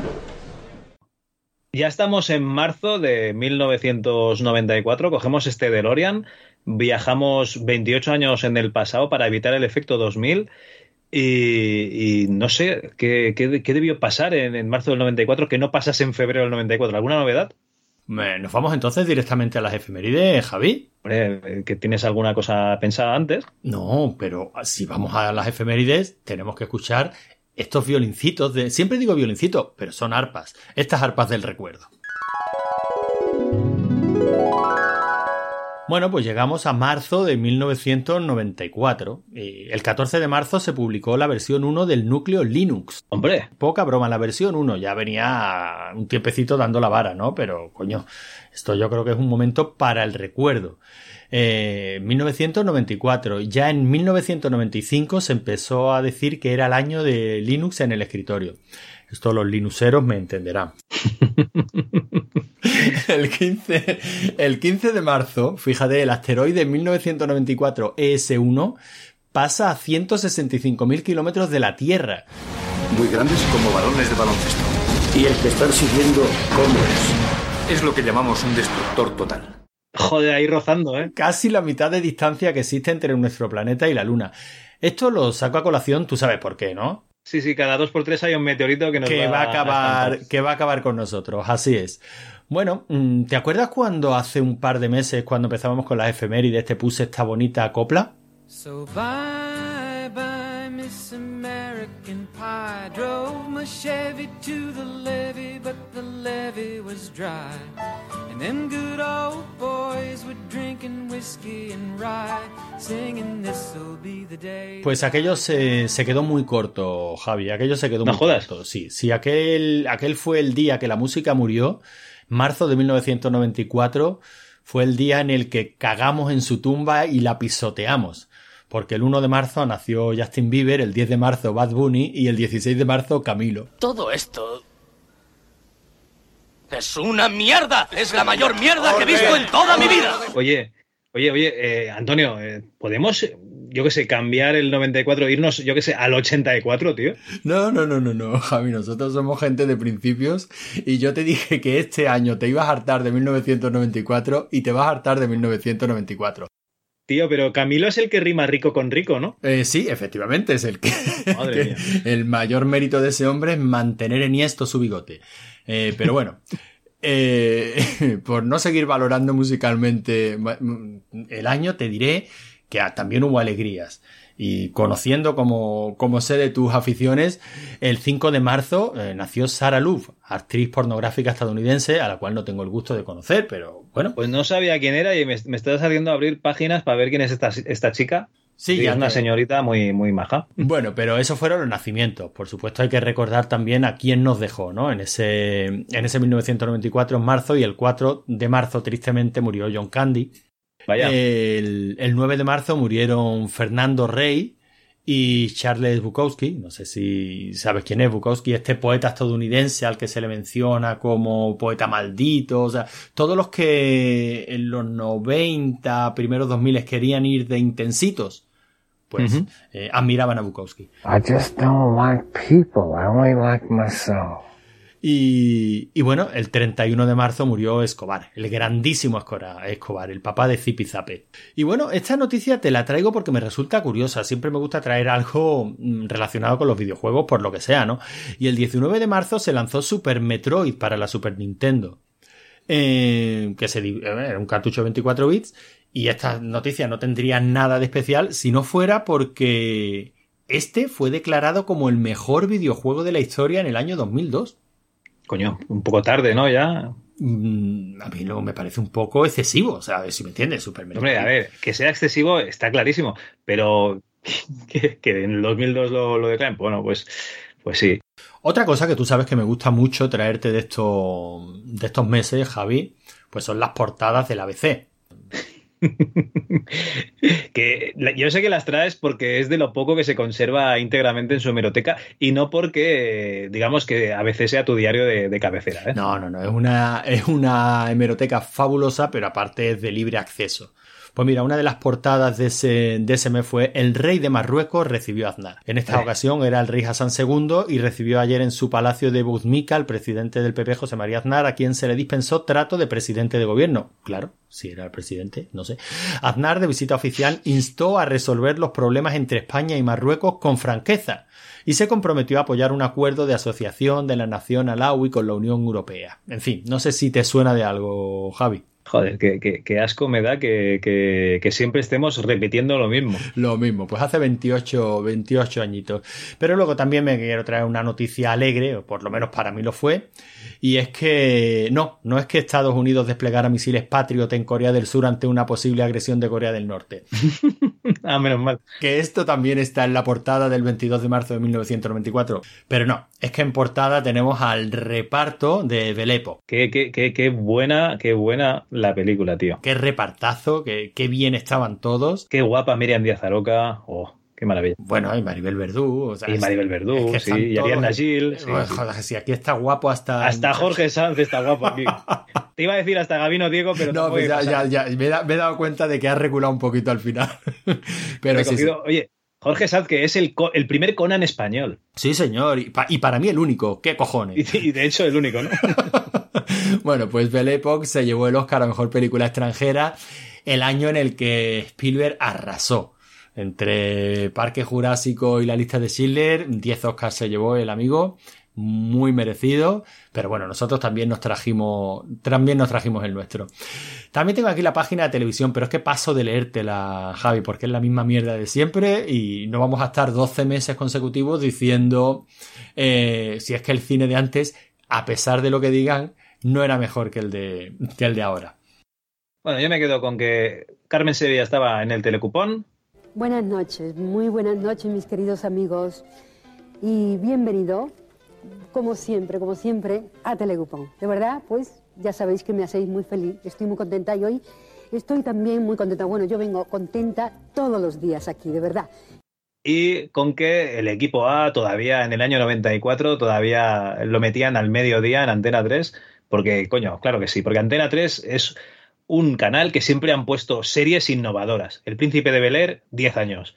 Eh, Los Simpsons, 20 años. y yo no sé cuántos años debían estar poniendo al mediodía el equipo A. Pues sí, la verdad, la verdad que así era. Veo que tú me has puesto aquí la portada de, del Teleindiscreta. Sí, pero lo que pasa es que Teleindiscreta yo le tenía mucho cariño, pero estoy viendo que era en los 80, ¿no? Porque aquí Teleindiscreta en los 90 se intentó convertir en un, en un pronto, ¿no? En un hola. Y no, no me ha molado nada de lo que hay. Lo único, bueno, está Martes y 13 que vuelven a la tele. Florinda Chico que nos cuenta su tierna historia de amor con su marido. Y en portada, Platos para conquistar, la receta de Emilio Aragón. En fin. Que lo estaba petandísimo entre el VIP, Oro, VIP Noche, el juego de la Oca, en todo, en el todo. médico de familia, el tío lo petó Eh, muy lo, fuerte. lo estaba petando absolutamente en todo.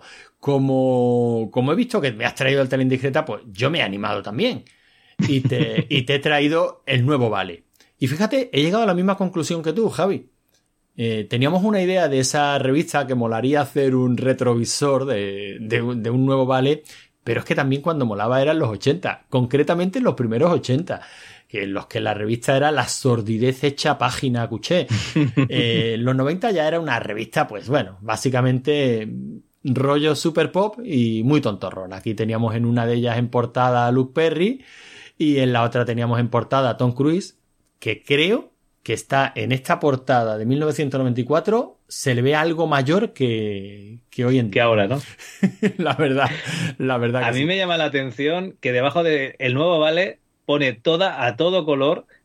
Que, que esto me recuerda a, la- a las teles a color, pero es que en el año 94, madre mía. Y, otra cosa, eh, dosier, tu horóscopo para estas vacaciones. Es verdad, antes la peña ahí mirando el horóscopo y qué me pasará y tal, que a día de hoy esto no, no lo mira ni Dios. Y la, y la sección de sexualidad de Nuevo Vale en los 90 pues era algo muy descafeinado, nada que ver con la maravilla de, lo- de los 80. Aquí tenemos sexualidad, el preservativo, practicar el sexo con seso. Oh, qué bien, de verdad, qué, qué juego de palabras más inteligentísimo. Aunque bueno, en otra de las portadas tenemos que viceversa saca nuevo disco y nueva gira. O sea, si es que Tu piel morena sobre la arena bailas igual que una sirena. Me viene, me viene muy bien, me viene muy bien que, que cante Javi, porque vamos a terminar, si te parece, con los números uno de los 40 principales, ¿vale? Hombre, adelante, adelante. Pues venga, primera semana.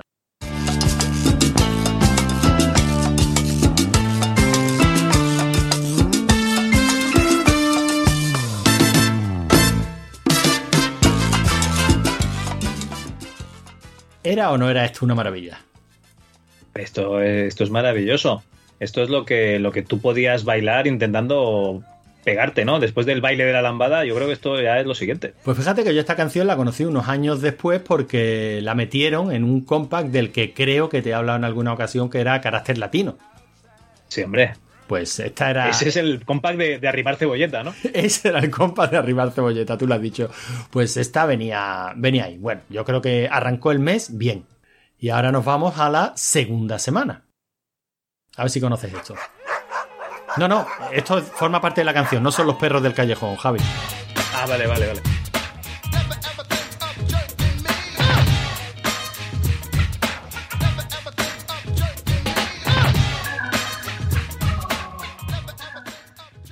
¿Los conoces o qué? Hostia, pues eh, no me lo deja más rato, ¿no? Pues eso te honra, porque son los New Kids on the Block y esto es Dirty Dog. Los New Kids on the Block eran los eh, Boys to Men, ¿no? Los. eh, ¿Cómo se llaman los otros? Oh, Eh, Backstreet Boy. ¿Ves? Backstreet Boys, es que eh, dices un, un- un grupo de estos y son lo- los tíos que, que bailan y cantan y se te olvida el otro, tío. Sí, sí, porque son prácticamente todos iguales, estas boy bands. Bueno, lo que hoy Y día luego es el estaban los Take That, que era el, el Mark Wahlberg, salía de ahí, ¿puede ser? Pues ya no sé, no, no, estoy, no estoy tanto puesto en este, en este submundo, Javi. Vamos, ¿pasamos a la tercera semana? Sí, por favor.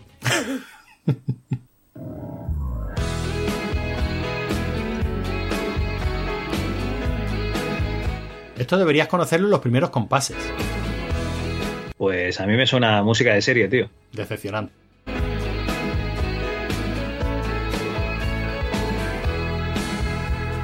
Ahora cuando empieza a cantar, sí.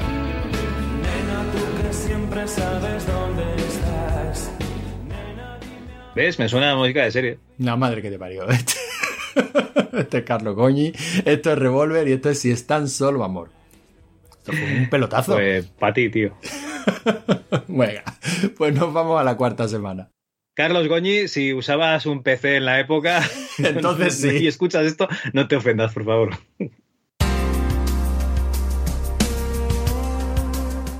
Y aquí está nuestro conspiranoico favorito.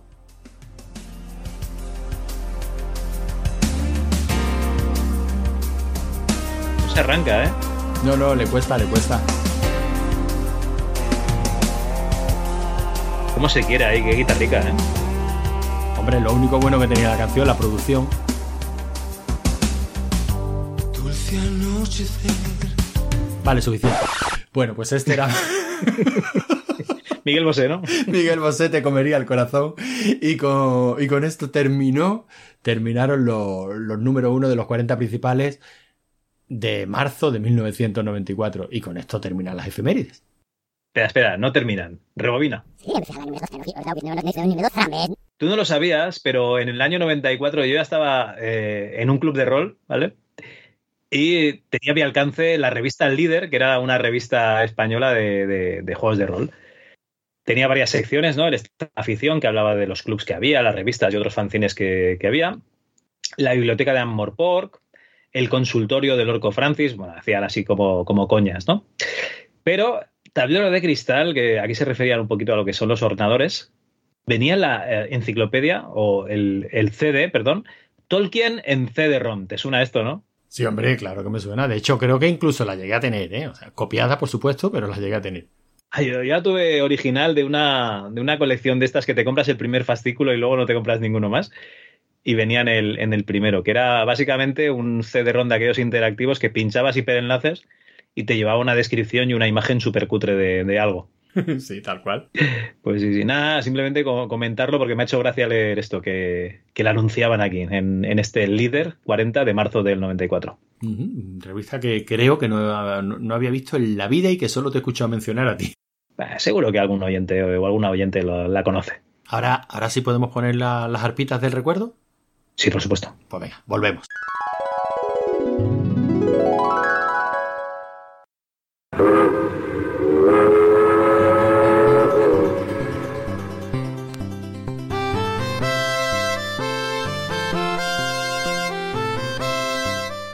Bueno, pues gracias a la magia de la edición, eh, os vamos a poner aquí la, la sección del kiosco con pues unos extractos ¿no? de dos eh, publicaciones como son la PC Review 1 y 2, la primera de no- 1991 y la segunda de 1992.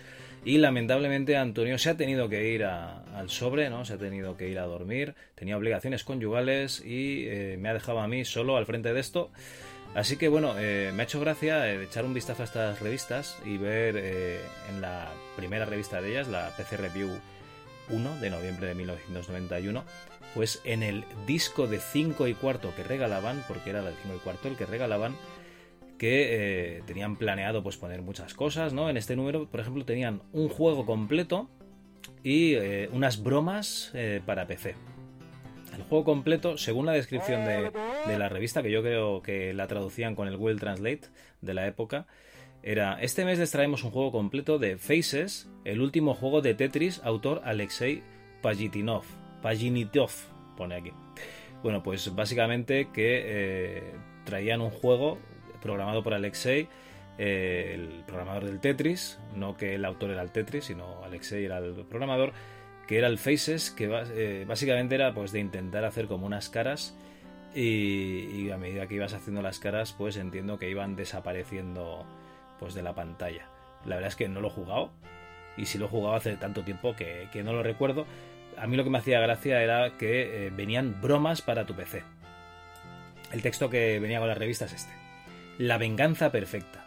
Haz que los amigos o colegas se tiren los cabellos cuando su PC comience a actuar en forma extraña. Todos los que tienes que hacer es cargar la broma y observar los efectos, y la traducción es un poco así rara. Y las bromas eran estas. Backtalk. El computador se rehusará a ejecutar ninguno de tus comandos. Vaya tela. Eh, mi abuela ahí se estaría tirando los pelos. ¿no? No puedo hacer un forma C dos puntos. ¿Qué pasa aquí? Train.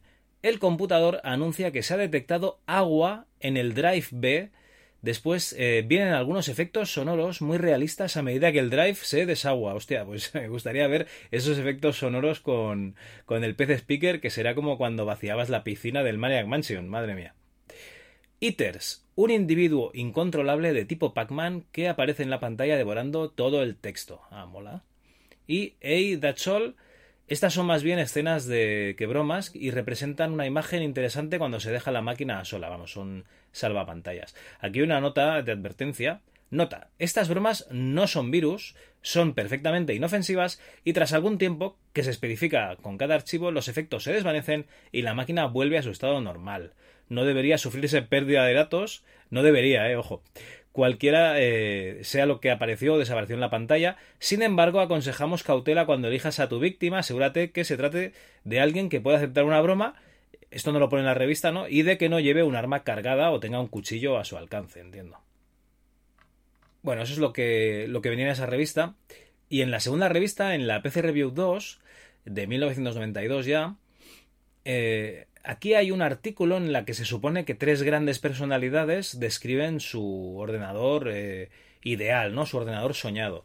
Y ojo, estamos a principios de 1992. Esto es una traducción de una revista americana inglesa, con lo cual pues será un poco posterior, o sea, un poco anterior eh, el artículo original.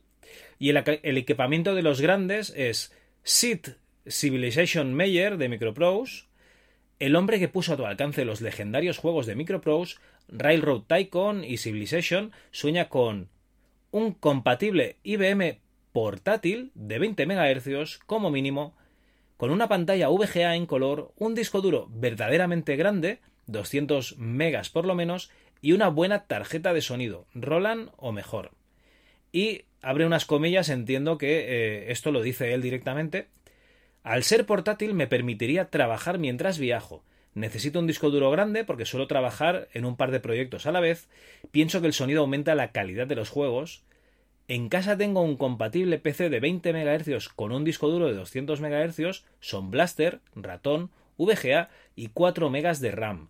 Lo uso principalmente para desarrollar juegos, pero también para jugar pues esto debía ser un 386, imagino, de la época, y él lo que querría es una versión portátil, ¿no? Pues para tener su sobremesa, pues por ahí, ¿no? Si se va, pues, a cualquier país a, trabajar, o a cualquier, yo qué sé, o al McDonald's, ¿no? A comerse una hamburguesa y mientras tanto va haciendo el Civilization 2. Bueno, Richard Garriott, de Origin Systems, el creador de la serie última busca, y abre comillas, un 486 a 33 con un disco duro de 200 megas, con un controlador de caché, tendría una Roland LAPC1 y una Sound Blaster, ojo las dos, ¿eh?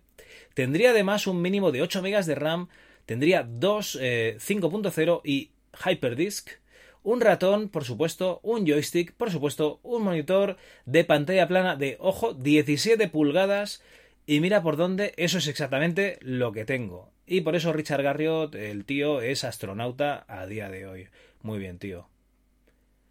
Y por último, Peter Gloster de PC User. Siento, Peter, no te conocemos, porque claro, estos dos que han venido son pesos pesados. El hombre que ha visto más hardware que cualquier otra persona que conozcamos, trabaja para una de nuestras revistas asociadas, PC User, tiene gustos sencillos. Tengo debilidad por las máquinas Dell, así que buscaría uno de sus Powerline 450 SE a unos buenos 50 MHz. Ojo que este ya pide más que el Garriott, aunque supongo que con fondos ilimitados es casi molesto que te dé tanto por tan poco precio. También me gustaría una unidad interna de 1,2 GB. Sobre los monitores, me gusta la línea de ASO FlexScan, pero en general recomendaría cualquier buen monitor con un tubo Sony Trimitron están curvados en una sola dirección, así que no tienen el efecto pecera en los bordes que se produce en otros monitores de gran tamaño. En mi despacho tengo uno más modesto, un Epson PCA X3 386 a 20 MHz con VGA. Y bueno, ¿por qué me ha hecho gracia este artículo? Pues porque es un artículo de 1992 donde veíamos los pepinos de ordenadores que tenía la gente y los pepinos pues son, pues esto, pues 386, eh, 486, ¿no? Entre 20 y 33 MHz, 33 MHz. Y, yo por esa época tenía un 286 a 16 MHz cuando le al turbo. Y, y me hace gracia ¿no? pues ver estos pedazos de pepinos que se gastaban y, lo que querían, ¿no? una, una Sound Blaster y una Roland ahí en el mismo ordenador y que una Adlib y, y el speaker y todo, y la luna. Venga, Richard. Pues nada, simplemente eso. Ya podéis volver con el programa normal sin esta edición chusquera de última hora. Hasta luego.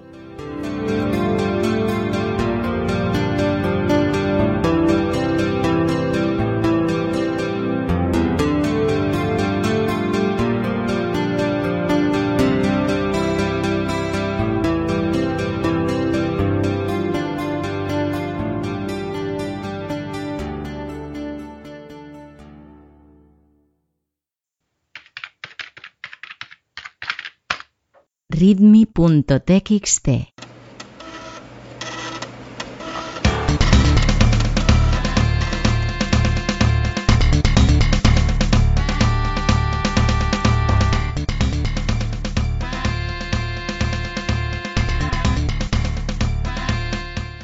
Bueno, Antonio, pasamos a redmi.txt, ya sabes, esa sección en la que interactuamos, o al revés, vosotros interactuáis con nosotros.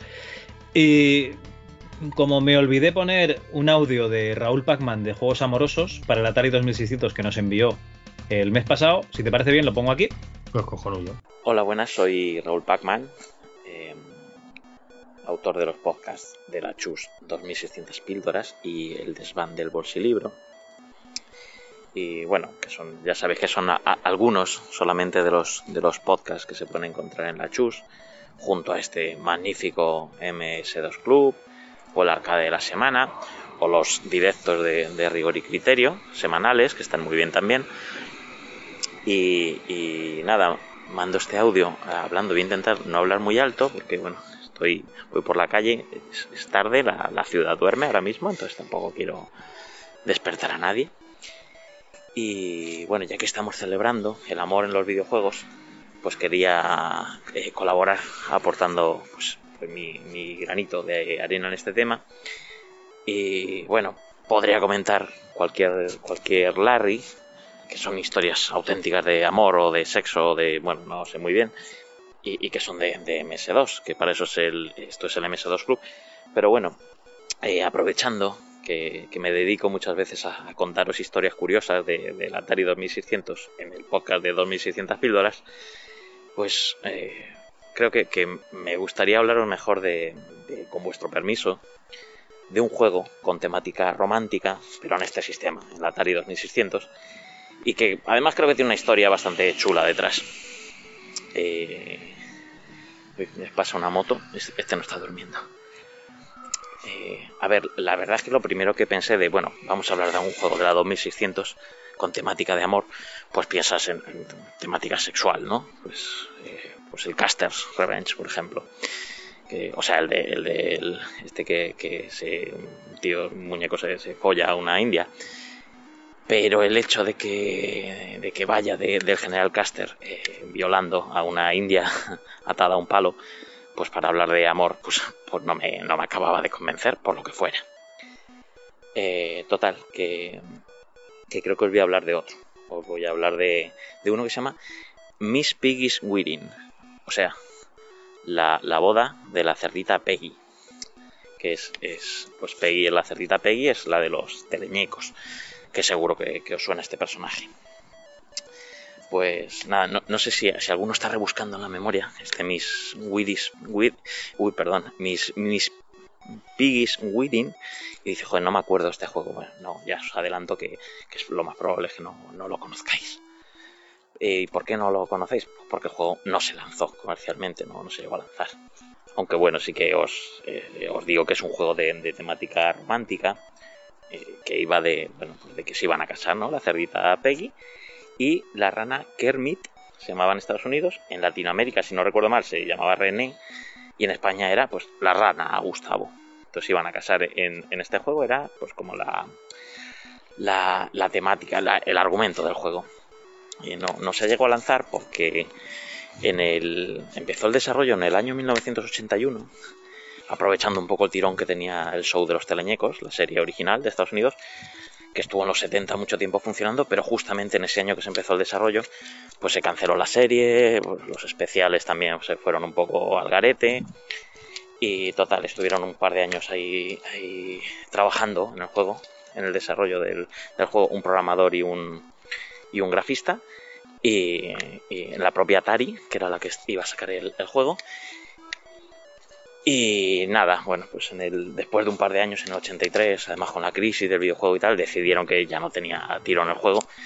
Y nada, Miss Piggy's Wedding se cancela y nunca llega a, a, a lanzarse, ¿no? Se queda ahí el juego pues como a medio hacer y, nada, no, no, sale. Total, que bueno, el juego parece absolutamente desaparecido y tal. Y eh, en el año 96 aparece un, coleccionista de juegos, un coleccionista anónimo, que dice que tiene el cartucho original del prototipo con, con, el, con el juego en el estado en que se quedó. Empezó a difundir fotos con los años por internet y tal, y bueno, lo recopiló todo lo que dijo este coleccionista, las fotos, imágenes del juego incluso, eh, la llegó a, la recopiló una, están ahora mismo en una página que la Atari Protos, y ahí podéis entrar y, ver las fotos del cartucho con las anotaciones, porque no tenía ni carátula y oficial todavía ni nada, imágenes del juego y se explica un poco pues de lo que iba el juego. Y el juego es que eh, eh, estaba la rana Gustavo en la iglesia eh, porque se iba a casar con Peggy, pero, pero quiere escapar de la iglesia, entonces tiene que tiene que sortear unos obstáculos en, en pantalla que son como los invitados a la boda y salir fuera que le espera un taxi para poder escapar porque bueno, pues no tendría muchas ganas de casarse. Y Peggy, mientras, le va, le va persiguiendo. Entonces tiene que, tiene que esquivar también a, a Peggy para que no la alcance. Pues bueno, es un topicazo eso de no me quiero casar y la novia me persigue. Bastante fácil. Pero bueno, en los 80, pues Atari tuvo la ideita de que esto pues iba a funcionar. Eh, bueno, pues nada, yo simplemente eh, también se explica un poco que, que en el juego ahora mismo pues si te alcanza Peggy o si sales y llegas al taxi, no pasa nada. Bueno, no pasa nada porque nos quedamos sin saber qué ocurrió porque estaba sin acabar el juego, entonces no sabemos qué ocurría. Bueno, ahí ya os invito a que, a que le pongáis el final que queráis al juego, lo, os lo imaginéis y, y, ya está. Eh, sí, tengo que decir que, esa escena en la que se casan, la rana Gustavo y la cerdita Peggy, la recuperó pues no sé, la, la productora que, que, hizo una película que era Los teleñecos conquistan Manhattan y en el año 84. Entonces, bueno, ahí sí se puede ver esa. Es. Bueno, si, si os gusta esa temática, lo pones ahí a, a Peggy y a Gustavo casarse en esa película. Y bueno, ya, ya no os cuento nada más, que bastante me he enrollado. Que nada, simplemente os animo si queréis a que escuchéis más historia de la, de la 2600, pues en el podcast de 2600 píldoras, pero que sobre todo sigáis escuchando y disfrutando de este pedazo de podcast que es el MS2 Club. Así que nada, un, saludo muy fuerte, chavalada. Y eh, Raúl, no te vamos a engañar, no lo estamos escuchando porque Antonio se tiene que ir a dormir en breve, así que seguimos sin haberlo escuchado. Lo escucharemos al editar el podcast, no te preocupes. Bueno, Antonio, siempre solemos leer los comentarios de nuestra web, ya sabes, ms2.club, los comentarios de Evox, pero hoy quiero leer los comentarios de Twitter de Deca Black, porque es un tío que siempre deja feedback, lo deja en el mismo, o sea, mientras está escuchando un podcast lo va dejando, o sea, para él es en vivo el, el podcast, en el momento en el que esté escuchando, él, para él ya se está haciendo ahí en ese momento. Y yo quiero hacerme eco porque, porque siempre lo comenta y nunca le comentamos nada nosotros a él. Así que si te parece bien, leo los comentarios del número pasado. Me parece justo y necesario. Bueno, aquí Deca el 27 de febrero nos dice, y llegó el momento de escuchar el más reciente MS2 Club, el podcast sin ventanas que todo el mundo quiere escuchar. No, eso no es una ventana, es la ranura de expansión. Y como fan de las aventuras conversacionales, gracias por considerar Plundered Hertz. Ya sabes, Antonio, esto va para ti. Y esto ya es mientras está escuchando el programa. Joder, esta crónica lozana del último MS2 Club se han superado. Delibes puro, insisto. Las crónicas lozanas, ese bizarro émulo de las obras de Delibes. Creo que lo estoy leyendo al revés. Lo que me estoy riendo ahora con MS2 Club, con la parte del Girflen, eh, perdón, Girflen Construction Set, pero qué burda, qué, qué, qué. MS2 Club, no me jodas, la niñera de Ron, se refiere a, a la chica que diseñó y, y realizó el Plundered Hertz y la anécdota que contaste. Eh, Juanjo Ide, o sea, se refiere a Juanjo Muñoz de Aventuras AD. Mira que mencionan en una de las secciones del MS2 Club. Y sigue, ¿eh? Recuerdo la reseña en Micromanía, ¿qué años? No sé de qué, eh, porque claro, es la respuesta. Y vale, pues ha molado eh, sin D para indicar mayor disfrute, a sin D mayúscula, no sé. La mención a Plundered Hearts me ha hecho mucha ilusión y elijo creer como verdadera esa historia sobre la niñera y punto Hombre, extra para las crónicas lozanas. O sea, Por es un tío es verdadera. es verdadera. Es un tío que se lo escucha y, y- y lo va comentando en, vivo por Twitter y, y me hace muchísima gracia. Muchas gracias, Es Deca. que, es que mola muchísimo. Deca es. Joder, bueno, es que es oyente nuestro desde hace muchísimos años, Javi. De antes del MS2 Club, de antes de, de antes de Criterio. MS2 Club y antes de Rigor y Criterio, sí.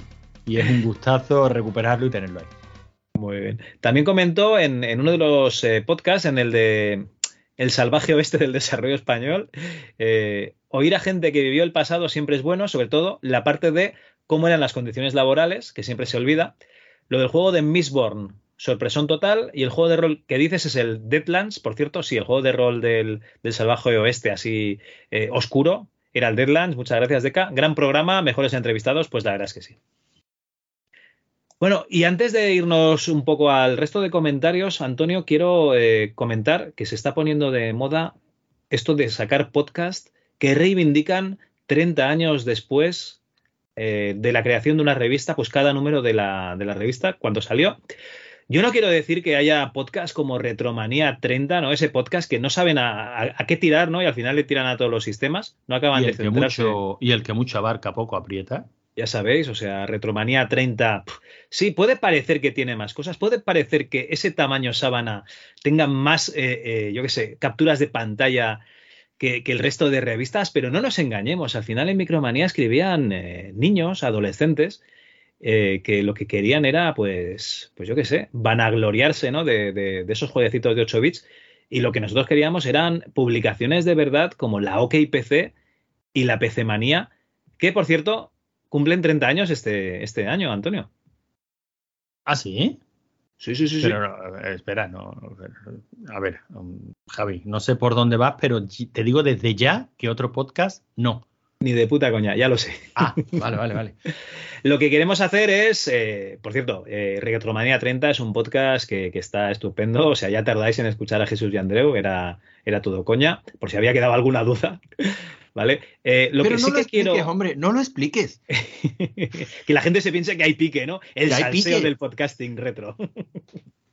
bueno, eh, OKPC es una revista que salió en agosto del año 92, o sea que cumplirá 30 años en agosto, y lo que quiero hacer, y yo creo que tú me vas a acompañar en, esta idea, es que los participantes de, de- de- los participantes, los oyentes, perdón, y las oyentes del podcast participen y comenten la revista con nosotros. O sea, al puro estilo, eh, vamos a copiar Retromanía 30, esos aniversarios que hacen, y todo lo que quiera participar en, en esta OKPC número uno, que será para agosto de este año, por favor que se vaya poniendo en contacto con nosotros por los medios habituales. Y, pero es que no solo eso, es que después del verano cumple 30 años la revista PC Manía. Ahí es nada, yo creo que es una de tus revistas favoritas, Antonio. Pues, hombre, la verdad es que es una de las que más me gusta, una de las que disfruto. Y si también cumple 30 años y también hay que hacerlo, pues se hace, Javi. Pero de todas maneras, tú eres consciente, eh, si no te lo digo yo aquí en directo, que la OKPC 1 ya la hemos hecho, ¿no? Sí, sí, sí, pero la hicimos tú. Ah, vale, vale. Ah, vale, vale, vale. Y ahora la vamos a hacer con amigos. Mola Claro. porque ya sabes cómo funciona esto. Solo no puedes, con amigos sí. Claro, claro, por supuesto. Y cuando sacas los donetes te salen amigos por todas partes. Eso, eso es así. Eso, eso es así. Si tienes una Game Gear, es que tus amigos están verdes de envidia. Sí, Javi, sí.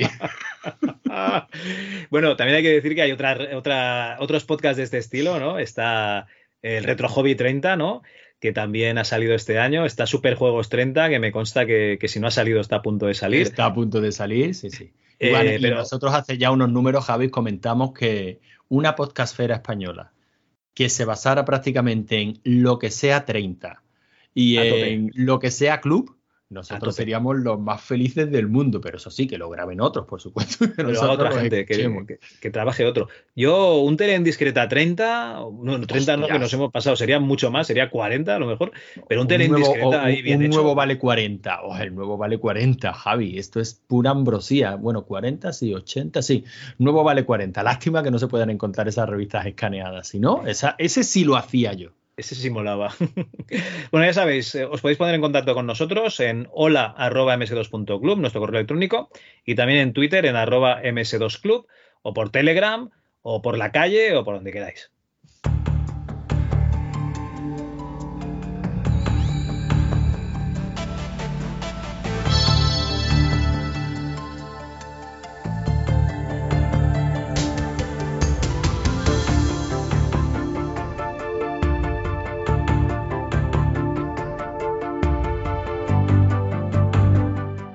Y ahora sí, Antonio, eh, voy a empezar yo, porque lo mío va a ser visto y no visto. Los comentarios de, de la página web de ms2.club son dos, así que los leo en un momento y así te dejo faena para ti. Venga. En el volumen 22, el anterior, Juegos Amorosos, Space War, y trajimos a Eneco para hablar de lo que pasó con el duelo con Nintendo.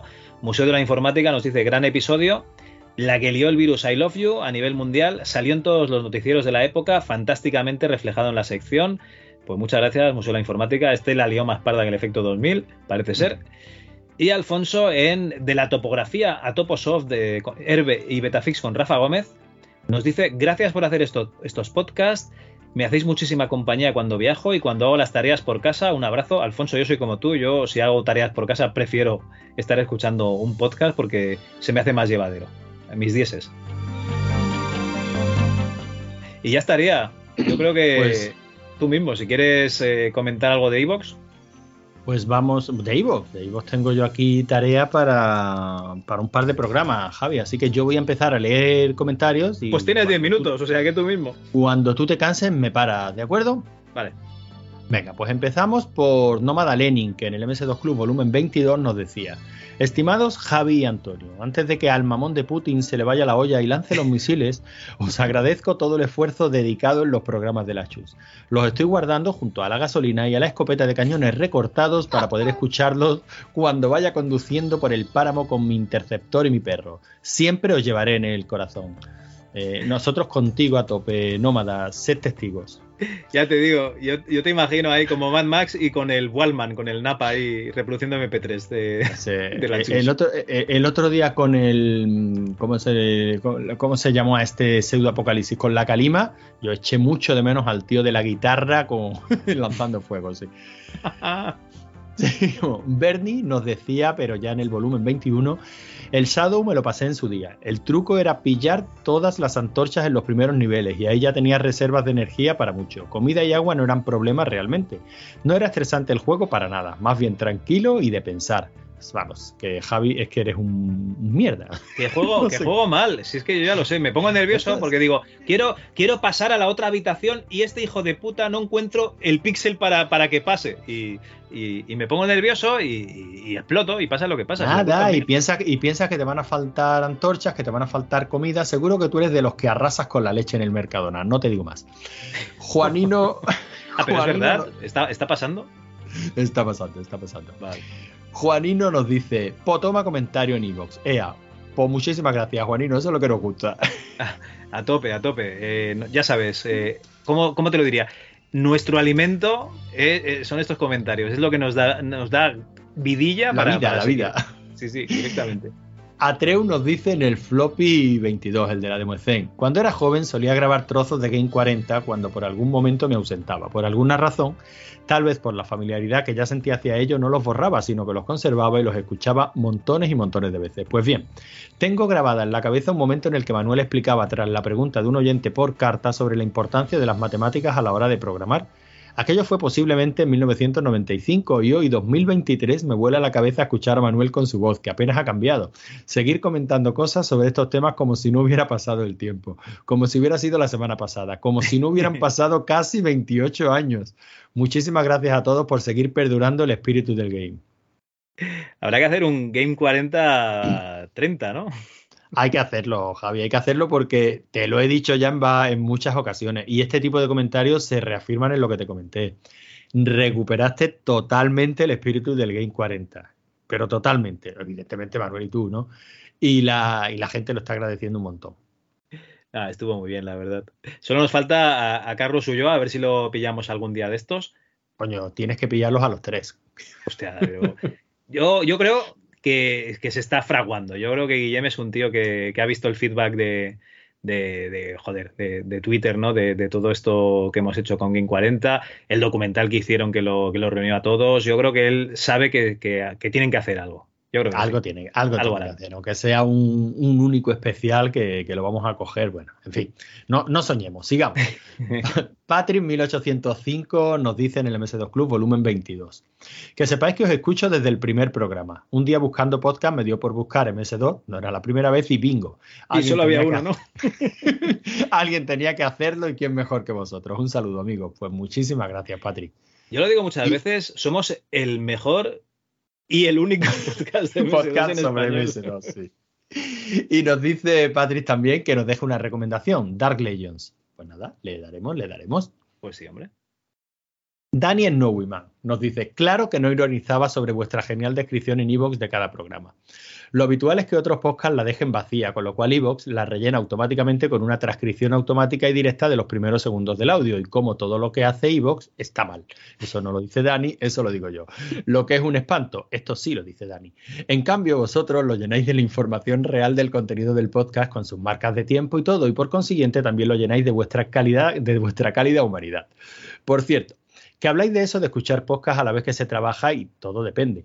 Cuando yo estaba programando el juego en el que estoy metido me era completamente imposible, necesitaba pensar activamente, construir estructuras en la mente y traducirlas a funciones, variables y esas cosas abstractas de la programación. Pero ahora que estoy dibujando más que otra cosa no me resulta un problema. Sé el resultado que quiero obtener y puedo prestar atención a vuestras vocecillas sin colapsar. Supongo que cada actividad requiere unos resortes distintos y dibujar es casi un automatismo. Así que nada, seguid así, que no, que no sabéis la de horas que me tenéis entretenidos con todo lo que publicáis. ¿Habéis pensado en transmitir todo lo que habláis en vuestra vida en tiempo real? A veces me quedo con ganas de más y podría ser la solución. Estudiarlo. Hasta la próxima. También te puedes venir a vivir con nosotros. A mí me ha quedado una cosa eh, muy, muy, muy, muy, muy. Una, curiosidad. Has dicho que ya has terminado de programar, porque lo has dicho en pasado, cuando Sí, sí, ha hablado, ha hablado en pasado. Y sí. ahora estás con el arte, cabrón, y no nos pasarás una demo, ¿no? Hombre, yo espero que la presentación oficial la haga en el MS2 Club, vamos. Ah, Más te vale que acosando developers eh, te acose eh, Ahí. bien. Ahí.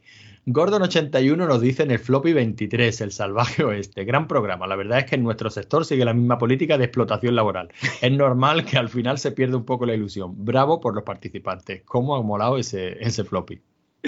Yo solo me quedo con la imagen de- del tío programando en el fregadero. O sea, en el yo- fregadero, sí, sí, eso, eso es espectacular. Alejandro nos dice en el mismo floppy, magnífico programa y plagado de anécdotas como debe ser. Pues sí. Gracias, Alex. Eh, y Alejandro en el MS2 Club volumen 22, también muy buen programa. Pues otra vez, gracias, Alex. en el floppy 20, Panda Antivirus, nos dice Atariten, joder, qué pedazo de entrevista. Yo tenía el Artemis y no sabía que era el predecesor del Panda, la verdad es que iba de puta madre. También iba muy bien el escudo, me ha gustado mucho y, ha- y habéis hecho muy bien en no recortarla. La entrevista, ¿se entiende, no? Es- espero que sí, espero que sí que sea la entrevista. La verdad es que estuvo muy bien y, y yo lo, lo reitero, yo no tenía ni puñetera idea que Abraham había hecho el, el Panda, pero ni idea, ¿eh? Cuando, cuando hablé con él yo pensaba que había trabajado en Panda. Ahí lo dejo. Bueno, Daniel Neumann nos dice en el Floppy 23 qué entretenida entrevista. Ciertamente Vicente necesitaba pasar por esta entrevista a modo de terapia, porque uno tiene que hablar de las cosas malas que le han pasado para superarlas. Espero con ganas ese programa donde profundice en esas terribles condiciones de trabajo que le tocó vivir. También creo que Rufino nos puede contar mucho de lo que es trabajar en un estudio de videojuegos modernos, sobre todo en uno de mediano tamaño como Flying Weather. Por cierto que los juegos que desarrollan, aunque no intentan apretar más de lo que pueden abarcar, están muy bien acabados y son muy sólidos.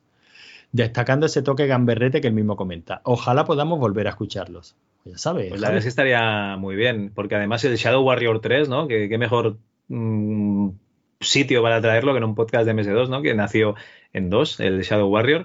Y yo me quedé también con muchísimas ganas de, de estos juegos de, de rehabilitación de, de Vicente. Sí, la verdad es que es una parte interesantísima, ¿eh? Ya ves. Pixel Van Gogh nos dice en el MS2 Club volumen 22, otro episodio a la saca. Grande la canguro de Ron, grande Azpiri, pero no la colmena, grande Cobra Mission por petición popular, a tope con el 2.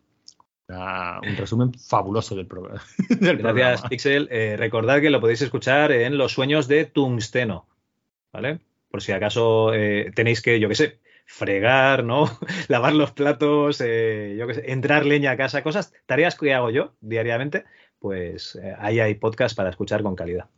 Y además, muy, muy personal, cosa que se, que se agradece. Ya ves.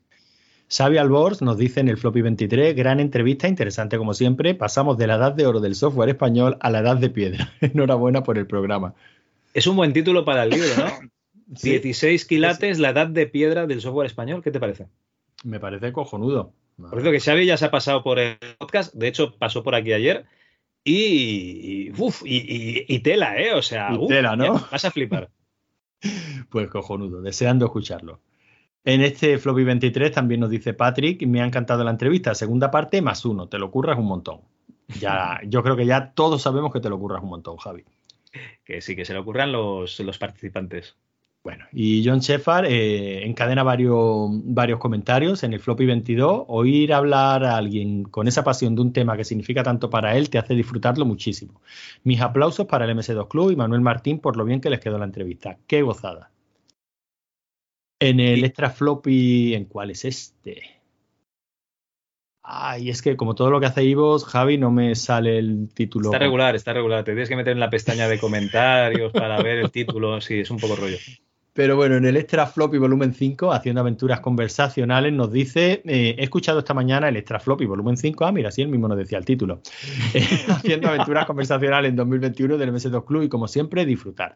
Gracias, Cal, por las curradas que te has pegado y te pegas.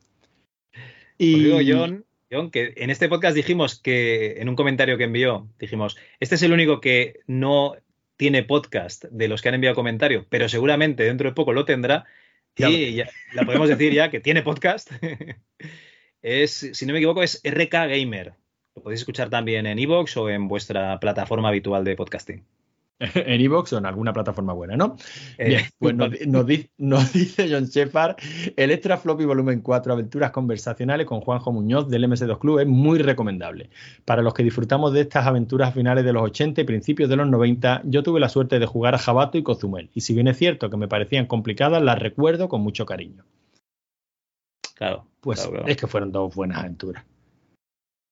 Y en el Nada floppy de. Y también nos dice en el MS2 Club, este floppy del MS2 Club en el que entrevistan a Xavi San Martín de la oreja de Van Gogh es una maravilla. Si ya era un groupie de Xavi, ahora ha subido varios peldaños en mi ranking. Voy a forrar el despacho con pósters. Hombre, yo ya lo tengo. En Twitter, en Twitter hay gente que se atreve a decir, eh, ya no me da vergüenza decir que escucho la oreja de Van Gogh. Pero es que, ¿por qué va a dar vergüenza? No, no, no, no. Yo hace años que quité los pósters de Marta Sánchez y Sabrina. Y de ¿Te ese que, esos que daba la interview? Ajá. Y ahora tengo a Xavi. Y oye, ¿y Negro. qué revista daban pósters de Xavi? Pues por saberlo, ¿eh? No, hombre, yo busco sus fotos de Twitter de las exitosas, exitosas giras por Sudamérica y recorto al resto y me quedo con él. Hostia, bien hecho. Bien visto, bien visto. Negro Retro 83 nos dice en el Floppy 23, currazo en todas las entrevistas y en esta no iba a ser menos. También nos dice MyCD, una entrevista brutal, de verdad, enhorabuena. Pues nada, Eh, chicos, muchas el- gracias. El mismo MyCD en el Floppy 24, descargando, mañana me espero un buen día, jeje. y, Anónimo nos dice en el Floppy 24, eh, no engañáis a nadie, Rafael no existe, él lo harán poniendo una voz diferente. Y como te decía al principio del programa, Javi, de Sí. Despeñaperro para arriba, todos los andaluces os sonamos igual. No, no, no, no. Y además es que nos ha pillado bien, porque no es solo la voz de Rafael Gómez, es la voz de todos los entrevistados que ha habido en el MS2 Club hasta ahora. De hecho, eh, de todos los entrevistados en el MS2 Club, en rigor y criterio en fase bonus, o sea, Ri- Rihanna eh, Pratchett, la hija de Terry Era yo, era yo. Cuando la trajimos, era, era Logarán. Tatiana Delgado, la, la chica que estuvo, eh, bueno, en lo que iba a ser el Blade 2 y que nos habló del Call of the Sea, de su juego de, que hicieron en Unity, también era Logarán. Si es que el También- tío es un- también era es un yo. máquina. Ah, sí, la gente no se da- quiere dar cuenta, pero para ello, pero soy un crack. Eh, de hecho, tú se lo dices, no vaya, nos has descubierto. Y Dani en Coño. No Viva nos dice en ese floppy 24, dime Javi, perdona. No, no, es que alguien lo tenía que descubrir al final. Oh, hombre, era, era de esperar. Nos dice, bueno, es que estas entrevistas no tienen límite en cuanto a interés, menuda joya. Y es un gusto constatar que Rafael tenía mucho más que contar aparte de la manida etapa de los 8 bits. Es una persona con un pasado muy interesante a la que da gusto oír, la verdad. Al principio, cuando ha dicho que ahora llevaba un estudio que localizaba juegos, pensaba pedirle ayuda porque hace años que presté uno a alguien y aún no logro recordar a quién. Oye, pues sería un buen negocio, ¿eh? El cobrador del frac, el localizador de y el juegos localizador de juegos. Pero luego ya he entendido mejor lo que quería decir y no se me ocurriría decir semejante chorrada para que os riáis de mí. Bromas aparte, Carlos, estás bordando, macho. No me extraña que saques con esto la pasta que sacas, si es que no merecen menos. Claro que sí. Ahora me voy a limpiar el, el Lambo que, que está cogiendo polvo. Y para terminar, Atari Team, ayer mismo, nos dijo eh, el MSDU en, en el extra floppy, espérate que entre, ver en Evox para ver cuál es, porque no sé el título, el de aventuras conversacionales con Juanjo Muñoz. Programazo, como la mayoría de vuestros podcasts. A mí ese de la mayoría, fíjate lo que es la mente humana, ¿eh, Javi? Sí. Fíjate lo que es la mente humana, cómo nos centramos en lo malo, ¿eh? Como la mayoría de vuestros podcasts. Atari Ten, mójate, ¿cuáles no? Dilos, puedes decirlo, los enmasmorrados, ¿verdad?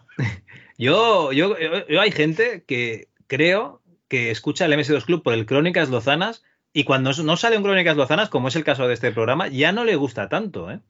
No me Ahí extraña, lo yo dejo. entre, yo entre ellos, Javi. Ahí lo dejo, ¿eh? Manu, cúrratelo, cúrratelo, Coño. hazlo subir como la espuma. haz algo. Lo cierto es que siempre me queda la duda acerca de la relación entre AD, siempre me quedó la duda acerca de la relación entre AD y Aventuras AD. Juan Joide lo ha aclarado. Tema aparte me da la impresión de que el género lleva unos años resucitando, pero no sé si es solo una percepción mía o si este auge es debido a algunos usuarios nostálgicos o si se incorporan nuevos jugadores jóvenes.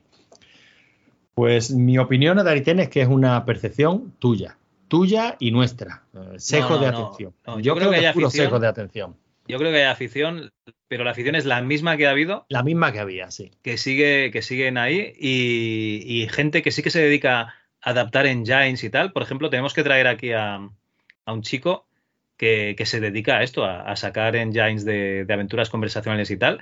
Pero ese programa yo no lo puedo hacer, porque tiene que estar Antonio, porque yo de aventuras conversacionales, pues eh, yo he jugado al soft porn y ya está, no he jugado ninguno más. Y tiene que estar él. Y, y la verdad es que mm, sí que se pone facilidad para que la gente haga, incluso se hacen pues, con concursos, ¿no? Hay un concurso de, de hacer tu aventura conversacional en Adventurón o en lo que sea. Eh, se ponen todas las facilidades del mundo, pero yo creo que son siempre los mismos, o menos el caso de Raúl, ¿no? que ha hecho este juego. Pero claro, es que ha tardado seis meses el pobre sacando tiempo para, para hacerlo.